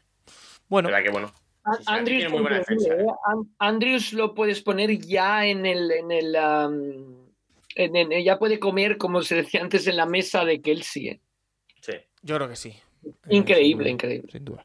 Eh, más Jugador determinante. más equipos. Rafa, hemos medio hablado de ellos, pero te pregunto porque Las Fútbol, David DB, eh, nos preguntan por ellos. De hecho, más de 50 preguntas esta semana, que es una locura. Os lo agradecemos como siempre. Eh, por ese partido, Broncos Colts, el partido del jueves, Rafa. Eh, tú que tienes tanto bagaje NFL a tus espaldas, esa victoria de los Colts en la prórroga 12-9, ¿es uno de los peores partidos que has visto? No, han, han, habido cosas más raras, ¿eh? O sea, yo creo que han habido cosas más raras.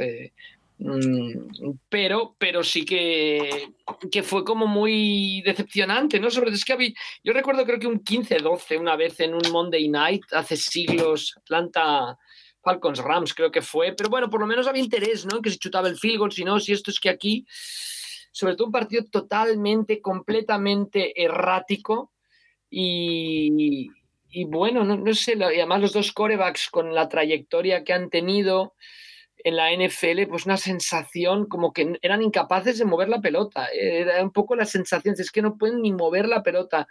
los dos equipos y eso acabó desesperando a todos, ¿no? Las, las notas al día siguiente en Twitter eran increíbles, acabó desesperando hasta la afición de Denver y volvemos a los contratos largos. El problema con, con Russell Wilson, que puede encontrar el camino, lo puede encontrar, no vamos a decir aquí tajantemente que no, no lo creemos, ya no lo creíamos desde, desde que dejó Seattle, no, no desde que dejó Seattle, o sea, habíamos dicho que, que el momento de Russell Wilson había pasado, pero el contrato que tienen los Broncos, la gente empieza, pues empieza a estar como muy enfadada en Denver, con todo y que el equipo todavía está ahí, ¿no? Porque ahora es 2-3, ¿no? Para los Broncos. Sí. Sí. Y hasta, hasta 2025 creo que están atados de pies y manos completamente con Russell te Wilson. digo los Colts, ¿eh? Los Colts, a pesar de la victoria, una victoria importantísima, ganar en Denver no está nada mal. Muy errático. Los aficionados de los Colts enfadados también y, y, claro, siguen buscando un quarterback, parece mentira, el más cercano, el mejor modelo que tuvieron fue Philip Rivers, que hizo una muy buena temporada, pero no, no, no ha podido recuperarse la franquicia a la, a la retirada de Andrew Locke um, imprevisto. Yo, yo sigo en la mía. eh, y Asturias Colts nos pregunta que cuándo se pueden deshacer los Colts de Matt Ryan. Eh, partiendo de la base de que estamos en jornada 5 todavía y que, bueno, vamos a darle un poquito de, de chance tanto a Russell Wilson pero como a Matt la Ryan. pregunta de, de Asturias Colts es un poco por el, el sinsabor que nos dejó el partido. Es que hemos tenido partidos de marcadores muy bajos, pero o sea, fue, fue una, no sé, ¿eh? yo creo que la sensación de los aficionados de ambos De equipos un mal partido, sí, que- sí, sí. Es lo que nos transmite Asturias Colts con la pregunta, es de, de impotencia ante la posición de quarterback, además, ante el ataque, pero sobre todo ante la posición de quarterback de los dos equipos, porque tú ves al bueno de Zappi corriendo por ahí y dices, bueno, este chico tiene futuro, lucha, Hace pero fue una sensación de, que no, de que no hay recorrido. ¿no? Bueno, es que eh, a lo que iba Tomás, y ahora mismo Indianapolis y Denver son prácticamente dos equipos espejo. Y aquí quiero trasladar una cosa que llevo diciendo semanas y que sigo insistiendo en ello.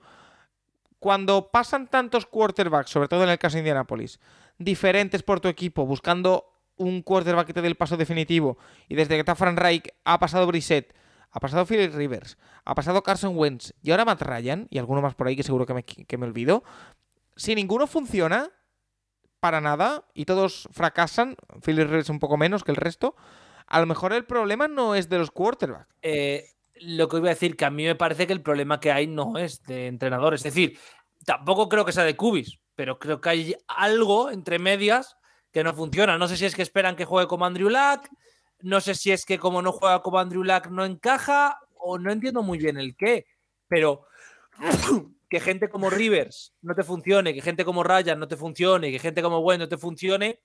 También es verdad, y esto todo se ha dicho, que tú no puedes tener tres cubis más distintos en tres años distintos. Es decir, Rivers, que es un pistolero, Ryan, que es un cubi mucho más controlado, Wentz, que es un poco pistolero, pero incluso más alocado que Rivers, y pivotas entre ellos y te quejas de que no te funcionan, pero es que es que si no fuera por Wentz hubiéramos ganado no sé qué, pero es que ahora el malo es Ryan, que no me parece que lo estén haciendo mal los entrenadores, ¿eh? de verdad lo digo. Eh, pero, joder, es que es todo muy raro, sinceramente. A mí me parece que es muy raro. Yo no sé de quién es la culpa, pero evidentemente no es lo que yo esperaba de este equipo. Y lo he dicho, que yo de este equipo esperaba que pudieran optar a todo, así que. En ataque Es tiene muy poco feo. talento, ¿eh? Ya, eso sí, pero ostras, no tampoco, no sé si me explico. Sa- sales de, de Quinton Nelson, Ryan Kelly y Jordan y Jonathan Taylor. Hombre, y es Michael que- Pittman, ¿eh? Jonathan sí, pero Taylor. Pittman ¿eh? ha tenido alguna lesión y tal, bueno, es verdad que más, pero más allá de Michael Pittman, todo lo que han ido de momento cogiendo en los últimos años no acaba de funcionar. Paris Campbell es una lesión andante. A ver, Alex Pierce, que está entrando ahora en la NFL, pero ostras, el ataque es muy flojito, ¿eh? muy, muy flojito y la línea es que ha dejado de ser lo que era. O sea, tienes a esos dos, pero el, el resto están bajando mucho el nivel. El left tackle no ha. O sea, el, el chico austriaco que han drafteado este año es terrible, terrible lo que juega esta semana. Es que eh, es un desastre. O sea, ganan el partido porque alguien tiene. Bueno, alguien tiene que ganarlo, ¿no? Si Hackett hace lo lógico, empatan. Eh, pero. Si Hackett hace lo lógico, al final empatan. Pero. Si Hackett hace lo lógico, el partido no llega a donde llega. Bueno, ya, porque Wilson no lanza intercepción. Pero. Pero es que. Nada, es un- son dos equipos que. eh, ganó uno, pero perdieron los dos. Pues sí, oye, me parece buen resumen. Em, pasamos al siguiente Y equipo. por cierto, Paco, solo quiero comentar una cosa.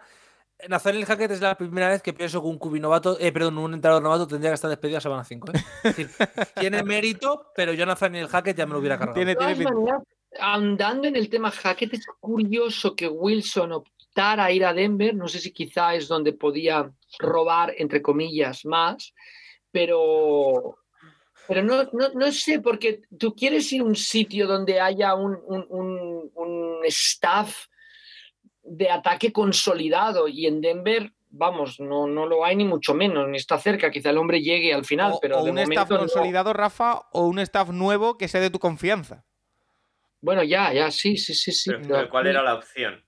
No, no, no, que no es eso, Nacho, quizá no había opción. O sea, quizá Se era habló ir a de que- Denver o a Denver, ¿no? Se, se- ¿Mm? se habló de que había otra oferta de Washington que Seattle rechazó, pero es que Washington ya estamos viendo también. Sí, sí, tampoco. Sí, es que, O sea, es que- es que estamos hablando de la competición por cuál de los dos entrenadores es despedido antes. Porque Bueno, no, la- hombre, la cuando- la- hombre, viendo las ruedas de prensa de Rivera, la va a Claro. Rivera. es que cuando tú No, sales ya en una rueda de prensa de el cubi es muy malo, Bueno. pues estás fuera. No, pero re- Hackett- re- hay, hay que matizar eso, ¿eh? Lo que, lo que ha dicho Rivera ¿Estás- eh, ha preguntado seguro, cuál es la diferencia Sí, entre tu equipo y el resto de equipos de la división. Nunca han despedido, un- nunca han despedido, yo creo, un entrenador en su primer año, ¿no? Uf, es que yo no estoy tan seguro. Urban ¿eh? Meyer. Bueno, ya, ya, ya. Ya, ya. Bueno, Urban, Urban Meyer no cuenta, Bueno, es trampa. A Chip Eh, está Kelly. Urban, claro, Urban Meyer, eh, Chip Kelly, pero en su No, segunda no, no, etapa. A Jim Consula. No, No, Jim no, pero en no medio, en medio de la temporada, digo en medio. Ah, ya. Bueno, Yo lo- el único que recuerdo en medio de la temporada es Bobby Petrino. Y, Sí, y con la magia Petrino de por medio. Eh, y lo que decía, hay que matizar las palabras de Rivera, porque eh, están teniendo mucha polvareda, porque le preguntan cuál es la diferencia entre tu equipo, que va 1-4, y el resto de equipos de la división, 5-0, 4-1, 4-1, y dice una palabra, quarterback. Después, Cooper, lo, Cooper Rush, claro, no, de- Eh, después, bueno. después lo ha matizado y ha dicho que- Daniel que, Jones cojo, por No, favor. de- después. Después lo que ha dicho lo ha matizado y dice que, que bueno, que es que el resto de, de equipos tienen un quarterback que lleva más años en el equipo, que han podido trabajar más con el equipo y que bueno, que se tiene que aceptar. Sí, sí, sí. Sí. ¿Te lo crees Cooper, o no? Cooper Rush, Cooper Rush creo, creo que ha lanzado cinco veces, en concreto, su wide receiver 1, en entrenamientos. Si Antes hacemos de un semana uno, ranking, cinco veces. si hacemos un ranking de corebacks de esos que le encantan a Juan Jiménez por, por divisiones, me Carson parece que la del este, la NFC este es la más baja. Sí. Es que, es que, es encima el comentario, el comentario de Rivera eh, es que, a ver, sí, que quería matizar y que es que llevaban más años. Macho, que estás jugando contra Cooper. Es que si me dices que es Dak Prescott, bueno, vale. Si me dices que es que es Jalen Hurts con cómo está jugando, vale, pero me estás hablando de un cubi cojo. Mm, Cojo me refiero en el sentido literal, que, Dan- yo- que Daniel Jones está cojo. Y me estás hablando del suplente del suplente que está jugando en Dallas por lesión.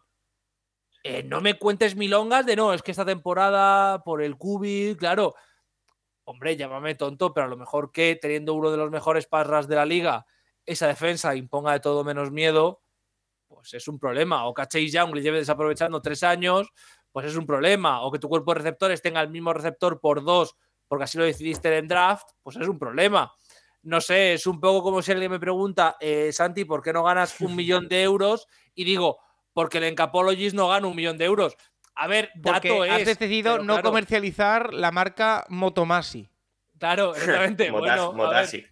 Es, es una opción que se Rivera- podía haberse quebrado un poquito más la cabeza para intentar ganar el partido al final, es que lo tuvo, eh. ¿no? Y, y se podía haber quebrado un poquito más la cabeza para encontrar una mejor respu- respuesta a la pregunta en rueda de prensa. Sí, sí. Eh, No, no echarle la culpa a él, ¿no? Ayer, oye, eh, falla el portero del Girona en, en, en el Wanda y el entrenador del Girona, Mitchell, se echa la culpa a él.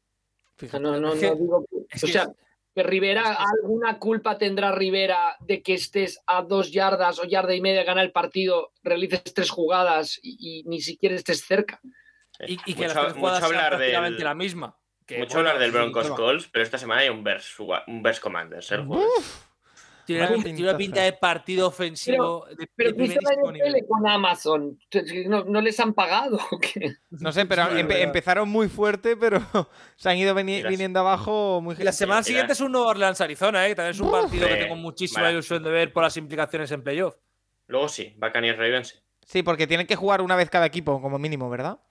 O sea que. No, yo creo que El no. prime time, no el jueves, pero el, El prime jueves time. ya no. Yo sí. creo que con lo del con el contrato de Amazon eso lo quitaron. Pues entonces no entiendo nada. Eh, Estoy mirando, eh, estoy mirando en el- la, el, la página el, over, el tengo. over-under de ese partido del Commanders Bears está ahora mismo en Lo voy a mirar, 38 espera. puntos. Siete puntos. Eh, Muchos me parecen. otro, otro equipo del que hay que hablar. Vale, eh, eh, Paco, pues juegan todos en jueves, Sí. menos Detroit. ¿ah? Bien. No, Pues no Detroit juega. Ah, bueno, juega, pero no juega, No juega en Amazon. Claro, Claro, ese Es acción de gracias, ¿no? es acción de Sí. gracias. Eh, y ya, básicamente. Estoy mirando a ver, ¿eh? porque creo, creo, creo que hay algunos más. Mm, me vaya a ¿Hay, hay alguno que repita? No, Eh, Pues ¿no? entonces está. todo Minnesota igual. tampoco juega el jueves. Porque, es decir, juega el jueves, creo que de acción, Acción de de gracias, gracias. memoria no me falla, pero no juega en, Tuesday, en Thursday night. Entonces no me salen las cuentas, ¿eh? Ya, a mí tampoco. Tiene que repetir alguno. Si, si hay equipos que no están en el partido Por de Amazon, ejemplo, tienen que repetir. Tennessee repite, se supone. Ah, amigo, vale. Ah, vale. Se esperan, ahí- más carreras el jueves Ah, no. en el partido entre Ahí- los y Yankees Dallas. y los Guardians, ¿eh? Tennessee y Dallas es correcto. repiten. Partido de, de- de- de fútbol americano de la noche. Tennessee y Dallas repiten. Vale. ¿no? Eh, bueno, chicos, llevo Creo como sí, cinco, cinco minutos intentando cambiar de tema, así que venga.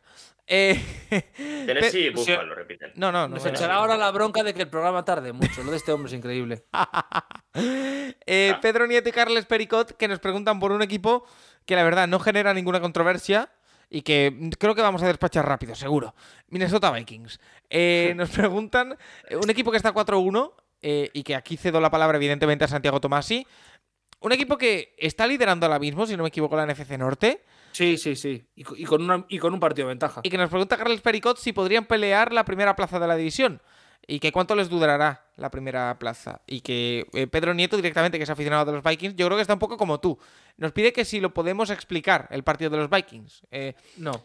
Eh, es que es algo que se está repitiendo, Tomás. Y es que Sí. primeras partes muy buenas, en las segundas parecen un equipo de college. Es que, eh, no Gua- sé. 4-1, ¿cómo ilusiona esto? A ver, por, por resumir, a Green Bay se le gana bien, con Philadelphia se pierde bastante bien también, es decir, nos pegan una buena paliza. Ganas a Detroit, un partido que tenías absolutamente ganado en el primer cuarto y que casi pierdes, que mira que era difícil, pero casi lo pierdes. Contra Nueva Orleans tienes el partido ganado y casi lo pierdes. Y contra nuestros amigos de Chicago, que no tienen ofensiva siquiera, lo tienes prácticamente ganado y casi lo pierdes. Es que sí, es que es inasumible. Es decir, 4-1, eh, en defensa creo que somos la 20 y pico. En ataque creo que no somos ni el top 10. El equipo no está jugando bien. Donatel está haciendo un absoluto desastre en cuanto tiene que hacer cualquier tipo de, ajuste en esa defensiva. Es, es- es absolutamente eh, ponzoñoso. Pero claro, es que vas 4-1. ¿Cómo vas a decir que el equipo está mal? Si va 4-1, si va líder de división, si mira lo mal que están los Packers. No es sostenible en tiempo lo que están haciendo los Vikings. Y no es sostenible porque es que de los cuatro de los cinco partidos, a lo mejor han sido peor en tres. Ya han ganado cuatro. Bueno, pues magia, eh, llámalo como quieras, pero esto no es sostenible en tiempo. Y es que los Vikings no están jugando bien. Cuidado, que están dando muestras de que pueden jugar bien o de que tienen cositas para jugar bien. Pero no lo están manteniendo durante cuatro cuartos. Pues me parece que es, que es un problema, la verdad. Yo creo que Vikings ahora mismo están en una situación que el récord es mucho mejor de lo que creen y eso te puede dar la victoria porque, oye, magia, pero que no es que sea precisamente muy ilusionante lo que estamos viendo en temporada de Vikings, por mucho que el récord sí lo sea. ¿Alguien quiere añadir algo de los Vikings o pasamos al siguiente equipo? Es- bueno, es es sorprendente ver cómo al ataque de Chicago lo destrozan durante 25 minutos y luego de repente la línea ofensiva empieza a darle tiempo a Fields y es que, o sea, porque, le, porque hay un receptor que le anula un touchdown a Fields de carrera, que si no es que Bueno, lo eh, por- por- porque, porque hay un señor que hace la... Bueno, el partido de Danzler es hacer la actuación de su vida cuando se ha comido el engaño de Fields Es y que- provocar la falta, fallar un placaje y que al fallar el placaje le permite ir a por el balón y conseguir el balón, que provoca el fumble final sobre Irv Smith de Marset. Es que es un partido muy raro el de Vikings, una vez más, pero que es un partido muy, muy raro. Bueno, eh, siguiente equipo. Y yo quiero aprovechar este momento porque mientras hablaba Tomás y de los Vikings, me, he- me he acordado y lo he mirado. Solo quiero destacar en este nuestro podcast eh, que en la famosa Fantasy Dynasty en la que estamos Nacho y yo envueltos desde hace tres años, eh, ahora mismo eh, las estadísticas, semana 5 es el equipo de Nacho Cervera 5-0, el equipo de servidor Paco Virués 4-1. Ahora mismo lideramos los dos la liga. Increíble. Sí, pero se me han caído esta semana Rashad Penny, Chris Olave y Pat Freyermuth. Qué pena, Nacho. Estoy muy apenado. Sí, sí. Eh, Eh, después, después de este comentario de Paco, Paco no volverá a ganar un solo partido de lo que queda de Dynasty. Lo, lo tuyo tiene mérito porque no tienes quarterbacks. O sea, es una cosa tremenda. Sí, tengo a Baker Mayfield, que ahora tengo que poner a Tannehill. Pero es que tengo a Bryce Hall, que lo he drafteado este año, a Travis Etienne, que lo drafté el año pasado. Es que yo he ido invirtiendo a futuro. Eh, tengo a Burrow, yo tengo a Burrow y a Rodgers. va. Te- te- ¿Hacemos un trade? Eh, No, por Rodgers vale. Oye, hablamos, hablamos. Eh, otro equipo por el que nos preguntan bastante, Los Ángeles Rams. Hay preocupación por Los Ángeles Rams eh, después de, de la derrota de esta semana. Eh, de Daloa, que nos pregunta, eh, partiendo de la base de que mm, de una semana a otra son papel mojado y estoy negro con los resultados del, del Pick'em, ¿veis a los Rams en playoff? Y, mm, y Alberto Menéndez nos dice... eh, ¿Qué intervención de urgencia propondríais para realizar en sus Rams? Incluso Daniel Aceituno directamente lo que hace es pasarnos un listado con los 10 eh, wide receivers, ay, perdón, eh, free agents más apetecibles a priori, por si ficharíamos alguno. Están, entre otros, Odell Beckham, Antonio Brown, Daryl Williams, Eric Fisher. ¿Eric Fisher está libre? Eh, Sí, Sheldon claro. Richardson, Bobby Massey, Will Fuller, T.Y. Hilton. Rafa, los Rams mm, están decepcionando. Yo confío en McVeigh y, en- y- y creo que McVeigh va a encontrar soluciones. Pero 2-3, ¿eh? Y dos partidos seguidos perdiendo. No huele bien. No, y con muchos problemas para llegar a la Enson rival desde el partido anterior que ganaron a Arizona. Yo creo que les está. Yo creo que, que McVay, con la línea de ataque que tiene, debe cambiar algo en el ataque, buscar drops más cortos, más. Pero es que no le está saliendo nada. Robinson no les está funcionando. Bueno, está teniendo muchos problemas en ataque. Y vamos a ver a McVay. Ahora es el momento de ver a McVay cómo, cómo reacciona. Yo, a Stafford, no sé si es el codo, aquella lesión que decían del codo, pero no lo acabo de ver en la línea de la temporada de temporadas anteriores, fallando pases, eh, precipitándose en las lecturas. Pero bueno, yo, yo creo que McVeigh algo hará y la buena noticia es que están ahí, porque es que está de esa división igualadísima en estos momentos. Em, Nacho, preocupan los, los Rams. Eh, a ver, ya lo hemos visto en otras temporadas arrancar un poquito flojos y acabar bien el año. Pero es que, más allá de Cooper Cup, el equipo en ataque no, no funciona. Eh, parte de culpa la tiene la línea, por supuesto. Pero también a Stafford lo estamos viendo errático. Eh, con esa. No sabemos muy bien qué le pasa en el codo todavía. Eh, eh, no sé si pinta muy bien esto, ¿eh? Es que lo de la línea es muy limitante ahora mismo. Yo creo que McVay tiene que cambiar muchas cosas en, la forma de plantear los partidos y, el ataque para que, para que con esa línea puedan funcionar. No están pudiendo correr prácticamente nada. Bueno, había muchas quejas en Twitter ayer de la distribución de snaps entre los running backs y de carreras también. Y, es verdad que en el juego de pase el único que hace cosas es, Cooper Cup.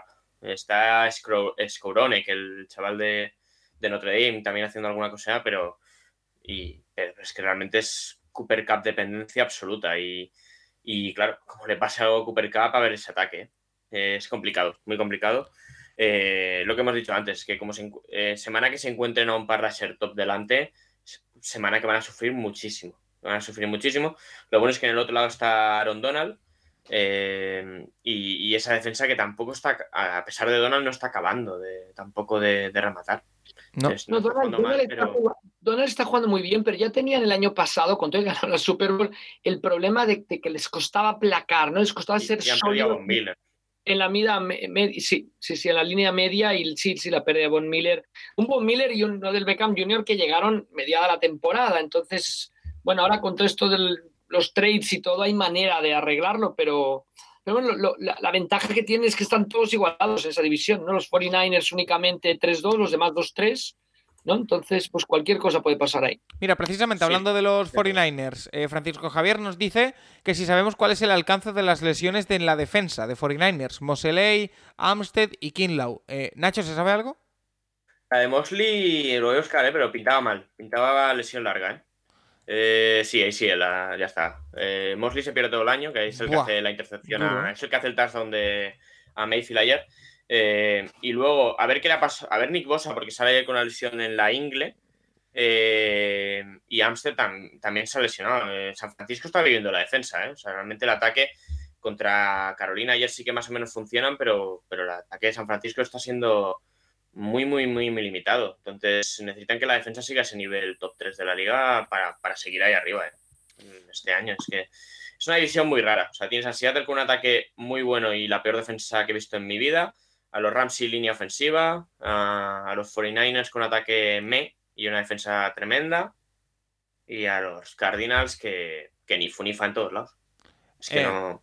Tomás, y el otro equipo de, de la división, eh, los Arizona Cardinals. Eh, nos pregunta Facu Morresi y Franco Tito. Eh, Facu Morresi nos dice: ¿No creen que Arizona, después de cómo peleó el partido de ayer, está enderezando el barco y con la vuelta de Hopkins puede convertirse en contendiente firme a playoff? Saludos. Y Franco Tito nos dice que está contento con el desempeño de los Cardinals y que si siguen saliendo adorminados del vestuario, pero ayer casi le dan un susto a los Eagles. ¿Creemos que la vuelta de Hopkins es lo que les falta para ser más constantes en ataque? Es un poco lo que hemos dicho. La NFC está ahora mismo a un nivel en el que me creo que los Cardinals puedan dar un paso adelante. Me cuesta ver que den ese paso, también te digo, pero que lo pueden dar. co- coges mi corte de lo que he hablado de Vikings. el, co- el corte exacto, ¿eh? Lo pones aquí y cambias todas las veces que he dicho último cuarto y partido de preescolares por primer cuarto y partido de preescolares. Ya está. Cero es decir- puntos ya en el primer cuarto. ¿eh? El primer cuarto es desastroso. El segundo es malo. Y luego la segunda parte ajustan y mejoran. Vale, eso está bien. Eso demuestra que eh, está gestionando bien en este caso, que está mejorando bien el partido, que está por lo menos poniendo a su equipo en buenas situaciones, el entrenador Kingsbury. Pero eso significa que está preparando mal los partidos.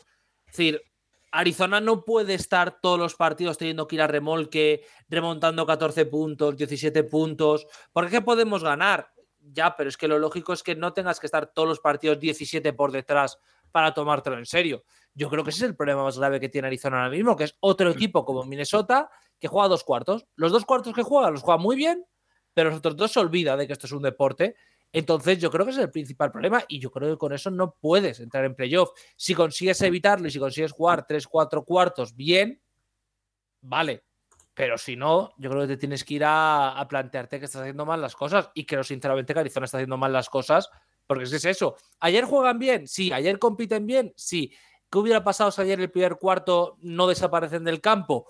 Pues que seguramente tendrían una victoria más y que los Eagles no tendrían ese, ese récord. Hacía la broma, hacía la broma, no me acuerdo quién narró el partido, pero en Estados Unidos, quien narró el encuentro hacía la broma de Dennis Green, la broma de We Knew Where the Eagles Were. Es decir, sabíamos dónde estaban los Eagles, aquella promo evidentemente de Dennis Green diciendo que ellos perdieron el partido, ese encuentro contra Chicago, porque sabían quién era Chicago. Bueno, es que Filadelfia les planteó un partido de Filadelfia, un tercer cuarto y un cuarto cuarto de Filadelfia, y lo que hace Arizona es dejarse engañar. Y yo lo siento mucho porque sé que son tres puntos, porque sé que es un field goal fallado, que alguien se revise la gestión de reloj que hace Kingsbury del último drive de Eagles. Mira, Que alguien me explique por- por... qué no pide los tiempos muertos antes del puñetero 2 minute warning, o al menos dos antes del 2 minutes warning.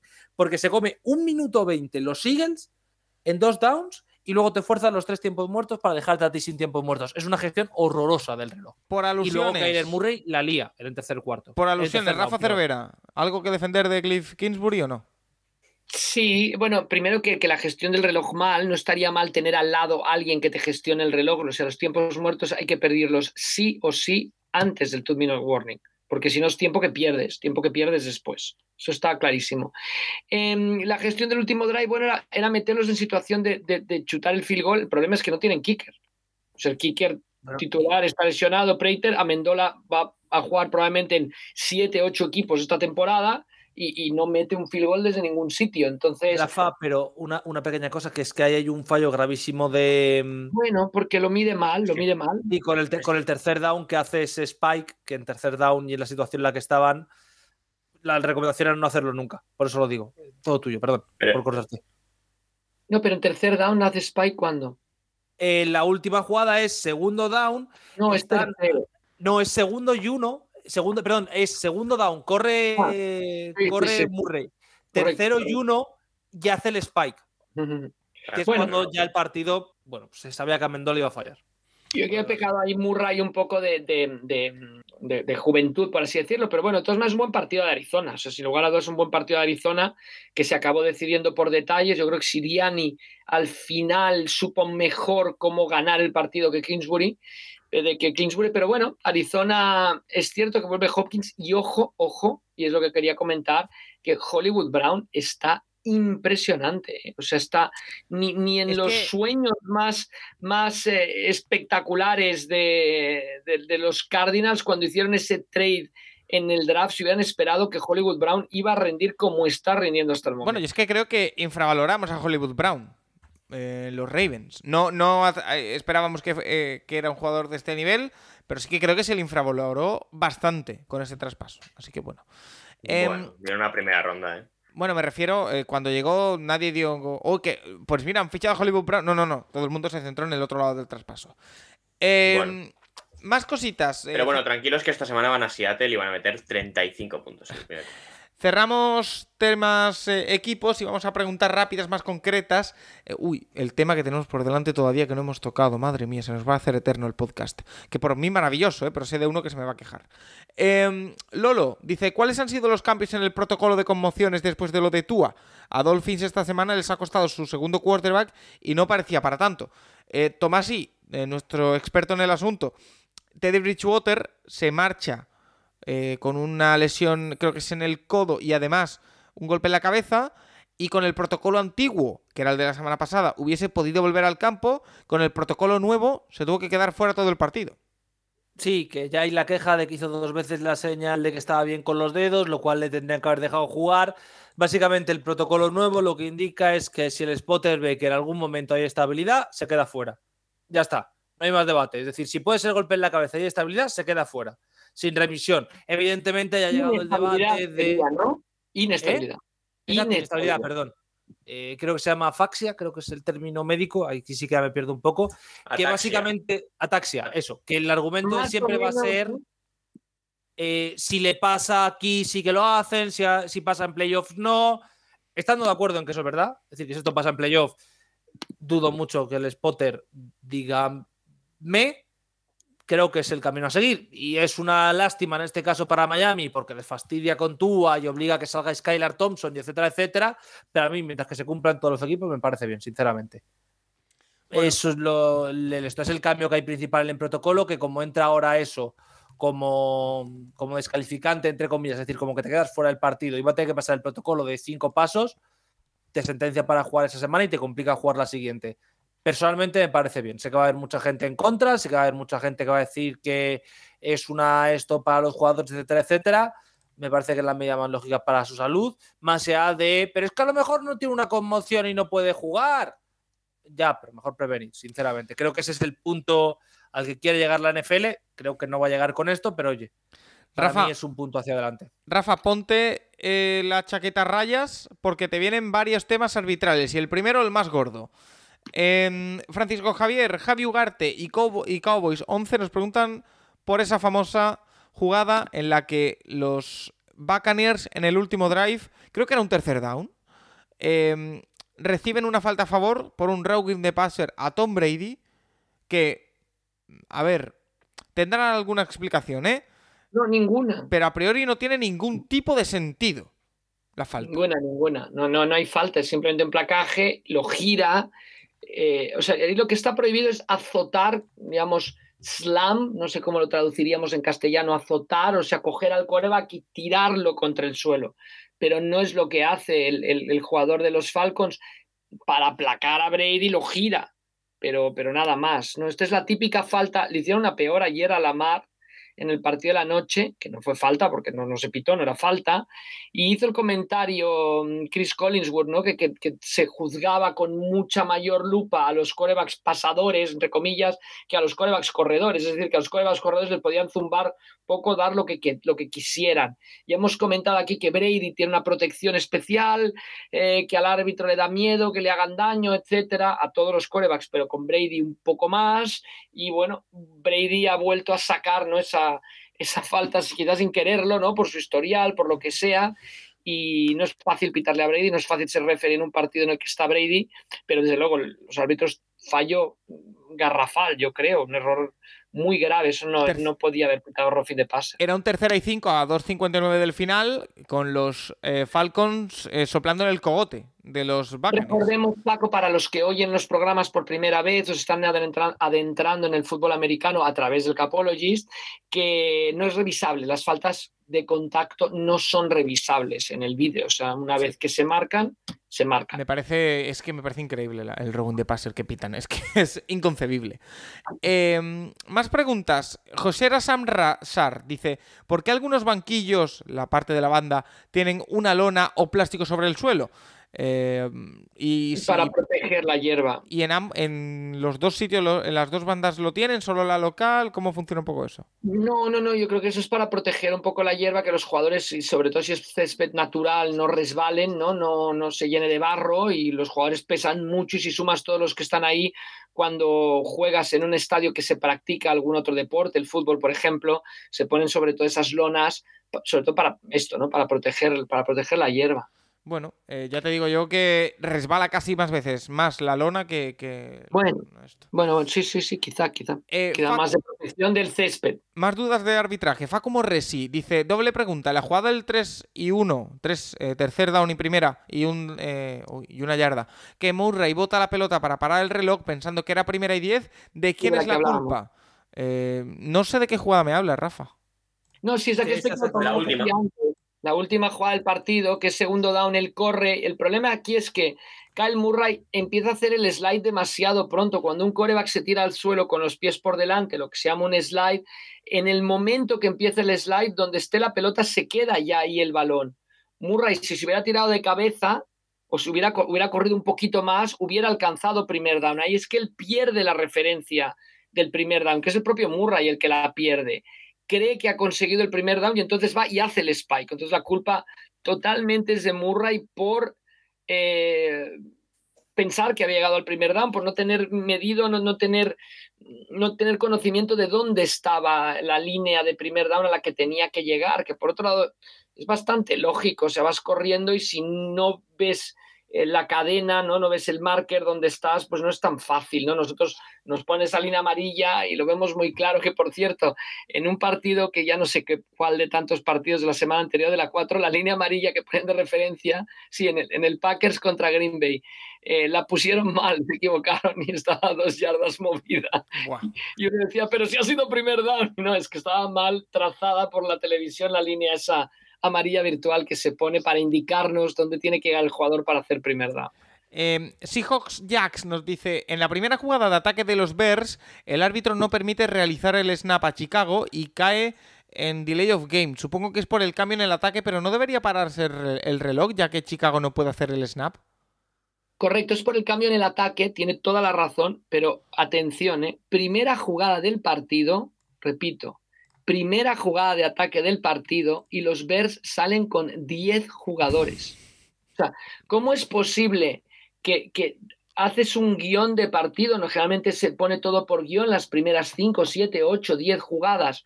Y, sales con uno menos. O sea, que de, que de pronto en el, en el fragor de la batalla tengas uno menos es entendible. Entonces, ¿qué pasa? Que se dan cuenta los Bears cuando quedaban cuatro segundos para hacer el snap y sale corriendo el hombre.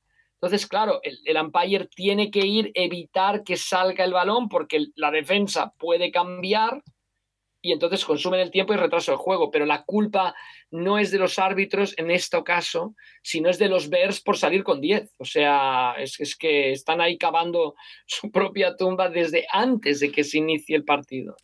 Eh, José María Romances dice: En el partido Seahawks Saints hay un cuarto down en el que los Seahawks hacen un fake punt de Dickerson. Hay que verlo, horripilante. Y el kicker corre con la pelota. En la jugada hay un fumble recuperado por Saints que no acaban dando eh, y es turnover por downs. La pregunta: con el fumble la pelota avanzó un par de yardas. Si lo llegan a dar, eh, ¿el Saints recuperarían el balón en peor posición que donde fue dado como eh, down el kicker? ¿La pelota se debería colocar donde se recupera el fumble aunque perjudique la defensa? Sí, sí, o sea, pierden dos yardas los Saints porque recuperan el fumble que había sido perdido dos yardas por detrás. Aquí si tú juegas con mucha inteligencia en defensa y el fumble eh, es el portador del balón, en este caso el punter de los Seahawks, como es cuarto down, ningún jugador más que él puede avanzar la jugada. Entonces tú puedes decir, mira, no la recupero, que la recuperen los rivales y será el punto del fumble, ¿no? Pero bueno, la respuesta sí, se pierden dos yardas, como cuando interceptas en cuarto down. Interceptas un pase en cuarto down en vez de batear la pelota y que caiga al suelo, le interceptas y entonces pues le sirve al ataque como un pon, digamos, ¿no? Pues es lo mismo. Vale, eh, me guardo un par de preguntas que nos hacen Fran Marín sobre libros y eh, Sol Solete sobre Hall of Fame para la semana que viene porque vamos muy pasados. También hay alguna pregunta que guardo para mañana eh, para Juan Jiménez que hablan sobre, sobre quarterbacks, una de Dani, una de Lolo Zodiaco, una de Dani Sam.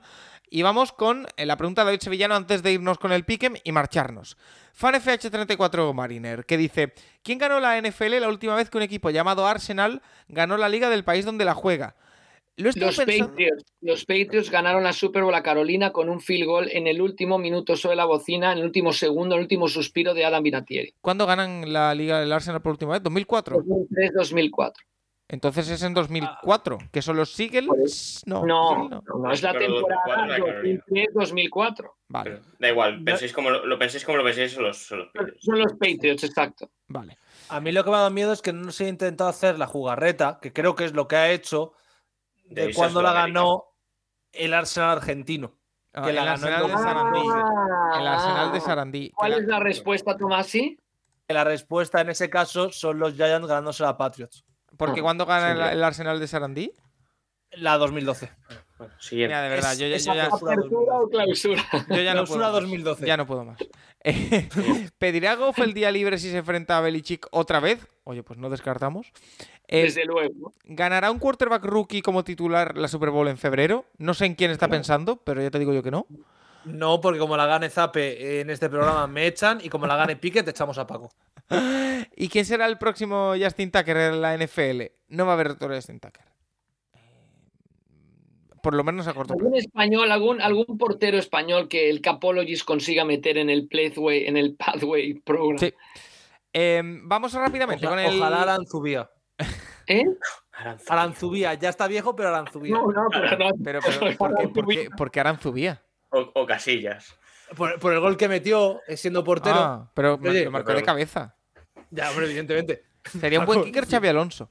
Eh, Te falta decir Arconada. sí, Hombre, sería el jugador más veterano de la historia de la liga, cuidado con eso. en fin. Eh, vamos con lo que nos queda de la próxima semana, semana 6, entramos ya, que es eh, consumir el primer tercio de la temporada. Eh, así que se nos está pasando rápido. El primer Primeros partido... vais. Dime. Primeros vais. Sí. Eh, ¿Esta semana ya o la siguiente? Sí, está. Está. Descansan Tennessee, Houston, Las Vegas y Detroit. Ah, pues mira. Eh, día libre para ellos. Empezamos el jueves noche con el partido entre Washington Commanders y Chicago Bears. Eh, susto o muerte. Eh, Nacho. Eh, Justino Campos. Eh, Rafa. Justino Campos. Tomasi. Carson Wentz. Uf, yo me voy con Chicago, va. Me, me gusta que Tomasi tome ese papel de, de ser el villano. De ser, de ser- ser el villano, me gusta. Eh, ya entramos el domingo a las 7, no hay partido de Londres hasta final de mes y después llegará el de Alemania. Tengo unas ganas locas de ir a Múnich, em, por lo que he visto estas semanas de la gente en Londres. Eh, San Francisco 49ers, Atlanta Falcons. Nacho, Eh, 49ers. claramente. Rafa, Sí, 49ers, 49ers. yo también me voy con San Francisco. Tomasi, Marcus Mariota, no Los- matter what. lo sabía. New England Patriots, Cleveland Browns. Uf. Nacho, Cleveland. Rafa, Pierden los Browns. No ganan los Patriots, sino que pierden los Browns. Bailey Zappe 2-0. eh, yo diría también, bueno, no cuentas lo de Green Bay, me parece muy mal. Eh, Yo no cuento partido donde no fue titular, perdona. Claro. Yo digo New England Patriots también. Y por favor, por favor, si van a ganar los Patriots, que ganen holgadamente y acaben con este sufrimiento cuanto antes. Por favor. Bailey Zappe, Hail Mary, con el brazo que tiene de 20 No. yardas, recogido por Agolor. No soy capaz de soportar otro partido que tiren los Browns al final. No puedo, de verdad. Belichick devora a Stefanski. Mira, te lo firmo. Mejor que. O sea, prefiero, 20. prefiero que ganen, ¿eh? Pero. Es que Zappe no tiene opción de lanzar desde más lejos un Hail Mary, el pobre. Es decir, Domingo, domingo 7 de la tarde. New York Jets, Green Bay Packers. Dos equipos que están 3-2. Eh, por cierto, acabo de ver que en el piquen de la semana anterior he acertado tres partidos. Eh, Eh, Nacho. Eh, Packers, que me hizo mucha gracia esta semana, el fi- eh, ahora que habéis dicho Helmeris, el de Trevor Lawrence, que se le queda a 20 yardas a la Enson Sí, y todos los jugadores corriendo marchar. Sí, sí, sí. Es terrible. Es decir, el Gamer y de Lawrence es terrible. Rafa, En Lambo, los Packers. Tomasi, No voy a ir de villano, ya me lo juego bastante y me ha salido bien esta semana en Piquem, así que voy con Packers. tranquilo que ya hago yo de villano. New York Jets, eh, quiero ver el mundo arder. Eh, Jacksonville Jaguars, eh, Indianapolis Colts, seguimos en el turno de las 7. Nacho. Eh, Jaguars. Uh, eh, Nacho, ahí Rafa, perdón. Colts. Tomasi, Colts 1-1. Ya, ya han jugado, ¿no? Entre ellos. Sí, Sí, Claro. sí, sí, sí. yo digo Jaguars. cero, ¿no? Eh, 7 de la Sí. tarde, Minnesota Vikings, Miami Dolphins. Eh, Nacho, Eh, ¿Quién va a jugar en Miami? ¿juega Tua? Qué fuerte. Debería, ¿no? ¿Cómo va a jugar Tua? ¿Cómo va a jugar Tua? Mm, de- de- Pero- a ver, poder debería poder. pero no a que a juegue es otro tema. Creo que el protocolo lo ha superado ya, o debería superarlo ya para jugar contra Vikings. Estaba viendo juegue. médicos, ¿no? Mm, No, no, pero es que Tua, a ver, no sé, no es igual. Ya no, no entre- va- vamos a estar aquí tres horas más. Nacho. Es que no sé, la verdad. Eh, yo creo que Miami es mejor, pero voy a decir Minnesota. Tomasi, Yo voy a decir Miami confiando en que van a jugar o Tua o Teddy. Claro, si juega Skylar Thompson, pues esta apuesta no. No. vale para nada, pero Miami. Rafa. Yo creo que ganan los Tomasis. Yo también creo que los Tomasis. Eh, Tomasis. seguimos a las Los 7 de la son los de tarde. college. Cincinnati. Bengals. Los Tomasis son de college, entonces gana Minnesota. Cincinnati Bengals, New Orleans Saints. Este partido, bueno, a ver, yo lo tengo bastante. Los Bengals. Nacho, venga, ¿vale? Sí. Rafa, Bengals también. Tomasi, Sí. yo también, Bengals. Eh, seguimos a las 7 de la tarde, muchos partidos. Partidazo este, ¿eh? por lo menos por récords. Baltimore Ravens, New York Giants, en Nueva York. Nacho, Eh, Baltimore. Uy, eh, Rafa, Hombre. Continúa el sueño de la gran manzana. eso es, estaba esperando que alguien se la jugase. Tomasi, Me van a odiar en Nueva York porque siempre les doy por perdedores, pero Baltimore. Yo igual. eh, Tampa Bay Buccaneers, Pittsburgh Steelers. Eh, Nacho, A ver, eh, Tampa, obviamente, pero ¿cómo pinta esto? eh? Rafa, Tampa Bay. Tomasi, Se lo he dicho Va. a Nacho, Sí. fuera de Vamos. micros. vamos, Eh, he dicho que Pittsburgh va a llegar al bye 3-5. vamos. Me mantengo en eso, gana Pittsburgh. Uf, yo digo Tampa. Eh, partido. Eh, digo, Paco, Paco es mucho de animar. eh, cuando me la Sí, juego, sí. para decir, nada, nada, yo voy con Tampa, ¿eh? Yo, que, no, que no me asocien con este señor. Oye, es que tú no sabes lo que es que yo llevo dos años y pico siendo yo el que hace estas cosas siempre. Por lo tanto, me gusta ser un poquito cabal de vez en cuando. Eh, entramos en eh, 10 y 5 de la noche, que siempre ponen a Carolina en este horario. Carolina. Tomás, Panthers. sí, di lo, di lo mismo. Carolina Panthers, No, no, Los Ángeles Rams. Eh, Tomasi, empiezo contigo ahora, va. No, espera que narices, juega PJ Walker, vamos a jugárnosla. PJ Walker gana para Carolina, venga. Que no se diga. Los, los Rams ganan el partido. En- entrenador nuevo, asesinato de Aaron Donald seguro. Nacho, Rams, ¿no? Sí, claro. Eh, Arizona Cardinals, Seattle Seahawks, también a las 10 y 5. Eh, Nacho, Pues, no sé, meterán 65 puntos entre los dos y, o sea, gana Arizona. Rafa, Muy difícil, muy difícil. No está, no, yo creo que la lesión de Penny de hacer muchísimo daño a los Seahawks va a de tibia, ¿eh? Qué pena. Walker, hizo- Walker estuvo bien el otro día. Pero No, bien, ayer, pero yo creo que Penny, Penny es, pues, Sí. pues, una pena porque nunca, Pen- Penny es una pena porque nunca hay manera de que se mantenga sano, pero bueno, Ca- Cardinals, Cardinals. Eh, el problema es Seattle no es el ataque. Tomasi. O sea, Yo entiendo, yo entiendo que soy el nuevo en esto y me vais a dejar solo en todos, pero es que yo creo que Seattle No, no, yo creo que este Seattle- yo voy Sí, con sí, Seattle, sí, ¿eh? sí. Yo voy Pues con no se puede ganar, desde luego. Es un partido apretadísimo. O sea, sí. Gino puede Smith. ganar, pero- Está clarísimo. Eh, y después el partido que yo creo que eh, es el mejor de lo que llevamos de temporada, sin duda. 10 y 25 lo han dejado solito en ese horario, que me parece maravilloso. Vamos a ver el final en el Red Zone íntegro. Buffalo Bills, Kansas City Chiefs. Aquí os quiero ver. Nacho, Eh, En Arrowhead, ¿eh? Búfalo. Búfalo. Nach- eh, Rafa, Yo, Buffalo tiene bajas en defensa y les, le van a hacer mucho daño. O sea que van a ganar los Chiefs. Tomasi. Bills. Yo me voy con Buffalo también. Se van a cobrar venganza, aunque no valga lo mismo. Solo voy yo con los Chiefs. ¿eh? Sí. Eh, Sunday Night, otro buen partido. Dallas Cowboys, Philadelphia Eagles. Nacho. Eh, A ver. eh, yo digo Filadelfia, pero esto va a ser muy igualado, ¿eh? Rafa, En Filadelfia también diré Filadelfia. Tomasi, Six O Eagles. yo también creo que Filadelfia. Dicho esto, ganará Dallas seguro. Y Sí, el. Monday Night que se nos queda, a ver, pff, un pelín descafeinado visto los Denver. otros dos No, partidos. no, Café, es un gran duelo. Es un gran duelo igualado. Denver vez Denver Broncos, Los Ángeles. Chargers. Eh, Denver en prime time. Nacho, tú conoces a la defensa de los Chargers. ¿Qué le dirías a Russell Wilson si fueras Richard Sherman? Dásela al running back. Run the ball. Nacho, Broncos Chargers. Eh, eh, Chargers, pero vaya, los dos equipos son muy decepcionantes. este año, ¿Rafa? Eh, los- yo creo que deben, deben ganar los Chargers. Tengo a Boone en una fantasy, lo pongo de titular, ¿no? Sí, ¿no? Es, Sí. contra los Chargers, sí. Sí. Tomasi, Eh, yo he puesto Chargers y como es el partido del lunes, piden lo de los máximos puntos. sí. Ah, sí. 20 puntos en total el en Broncos Chargers. ¿Cómo?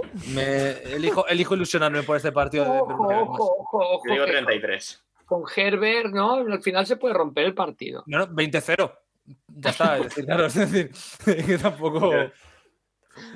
De verdad. Ay. Bueno, chicos, pues hasta aquí el pique. Yo no sé si queréis hablar de más cosas o si vamos cerrando ya. Eh, Yo ya lo- solo quiero hacer un comentario, Paco.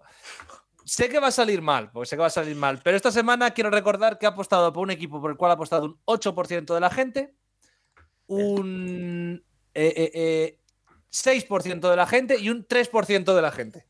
Bien. Si gano, literalmente somos una minoría absoluta en la NFL. Maravillosa, maravillosa minoría. Tomasi, es que ganes las tres. No, es Algunas que si, gano las- las tres estadísticamente, creo que a lo mejor hemos apostado dos personas en el mundo por las tres. Métele, métele un euro en estas apuestas que hace Paco y mira. No Eh, me gusta apo- apostar. Bueno, chicos, pues os voy a ir despidiendo. Nacho Cervera, eh, no sé si te queda algo más que decir o si vamos eh, despidiendo ya por aquí. No, la verdad es que no. Eh, Eugenios días a todos. Bueno, pues Yo el tengo una pregunta para Paco. Dime. ¿Alcanzaremos en algún podcast las tres horas? Yo creo que no. temporada. Creo que no. Ah, Ya, ya los hemos alcanzado alguna vez. Sí, pero con e- pero es que tú te, te das cuenta, Rafa, de que el año pasado hacíamos dos horas y media teniendo 30 o 40 minutos de Juan Jiménez y este año sin. Juan Jiménez ha- hacemos dos horas y media igual. Es que somos incorregibles. O sea que Pa- bueno, Paco va desdoblando, va abriendo el ataque, ¿no? De pronto hay más, ¿no? Ya tiene seis receptores elegibles esta semana. Claro. O sea, seis, seis podcasts. ¿no? Porque no- y porque nos eh, de hecho va a haber la semana pasada seis podcasts, esta otras seis y la semana que viene otras seis porque vuelve Run Running Advance. O sea que imagínate. Eh, lo dicho, Nacho Cervera, como siempre, un placer y te espero la próxima o el viernes en Rincón del College. Eh, habrá que esperar a ver si nos das la sorpresa. Veremos. Eh, Rafa, sé que te encuentro todavía en la tele, en la oficina, así que te vuelves para casa ahora. Ten cuidadito y te espero el viernes con Rincón del College y con más. Muy bien, pues hasta la próxima, Paco. Santiago Tomasi, que no te exploten demasiado en tu nuevo empleo paralelo al Capologist y que, por cierto, no has consultado al director de este podcast si podías, si había alguna incompatibilidad. Santiago Tomás, y que no te exploten tanto como en el Capology. Efectivamente. Eh, nada, que también te espero el viernes en el Rincón del College. No sé cuánto tienes que madrugar, pero igualmente gracias por pasarte. Lo suficiente para dormir cinco horas. Y un placer, como siempre. Ah, bueno. Y a todos los oyentes decirles lo dicho, que esta semana tenemos pasajero NFL especial hablando de los dos partidos que ha habido en Londres y de muchas cosas más. También tenemos, como siempre, el comisionado, el rincón del college, la interhistoria, mañana de Nerd hablando del Monday Night Football y de quarterbacks. En fin, semana 5 en la NFL la que hemos pasado, las 6 es la que tenemos por delante y empezamos a ver las cosas un poquito más claras, aunque la NFL nunca se sabe. Lo dicho, hasta la próxima. Adiós.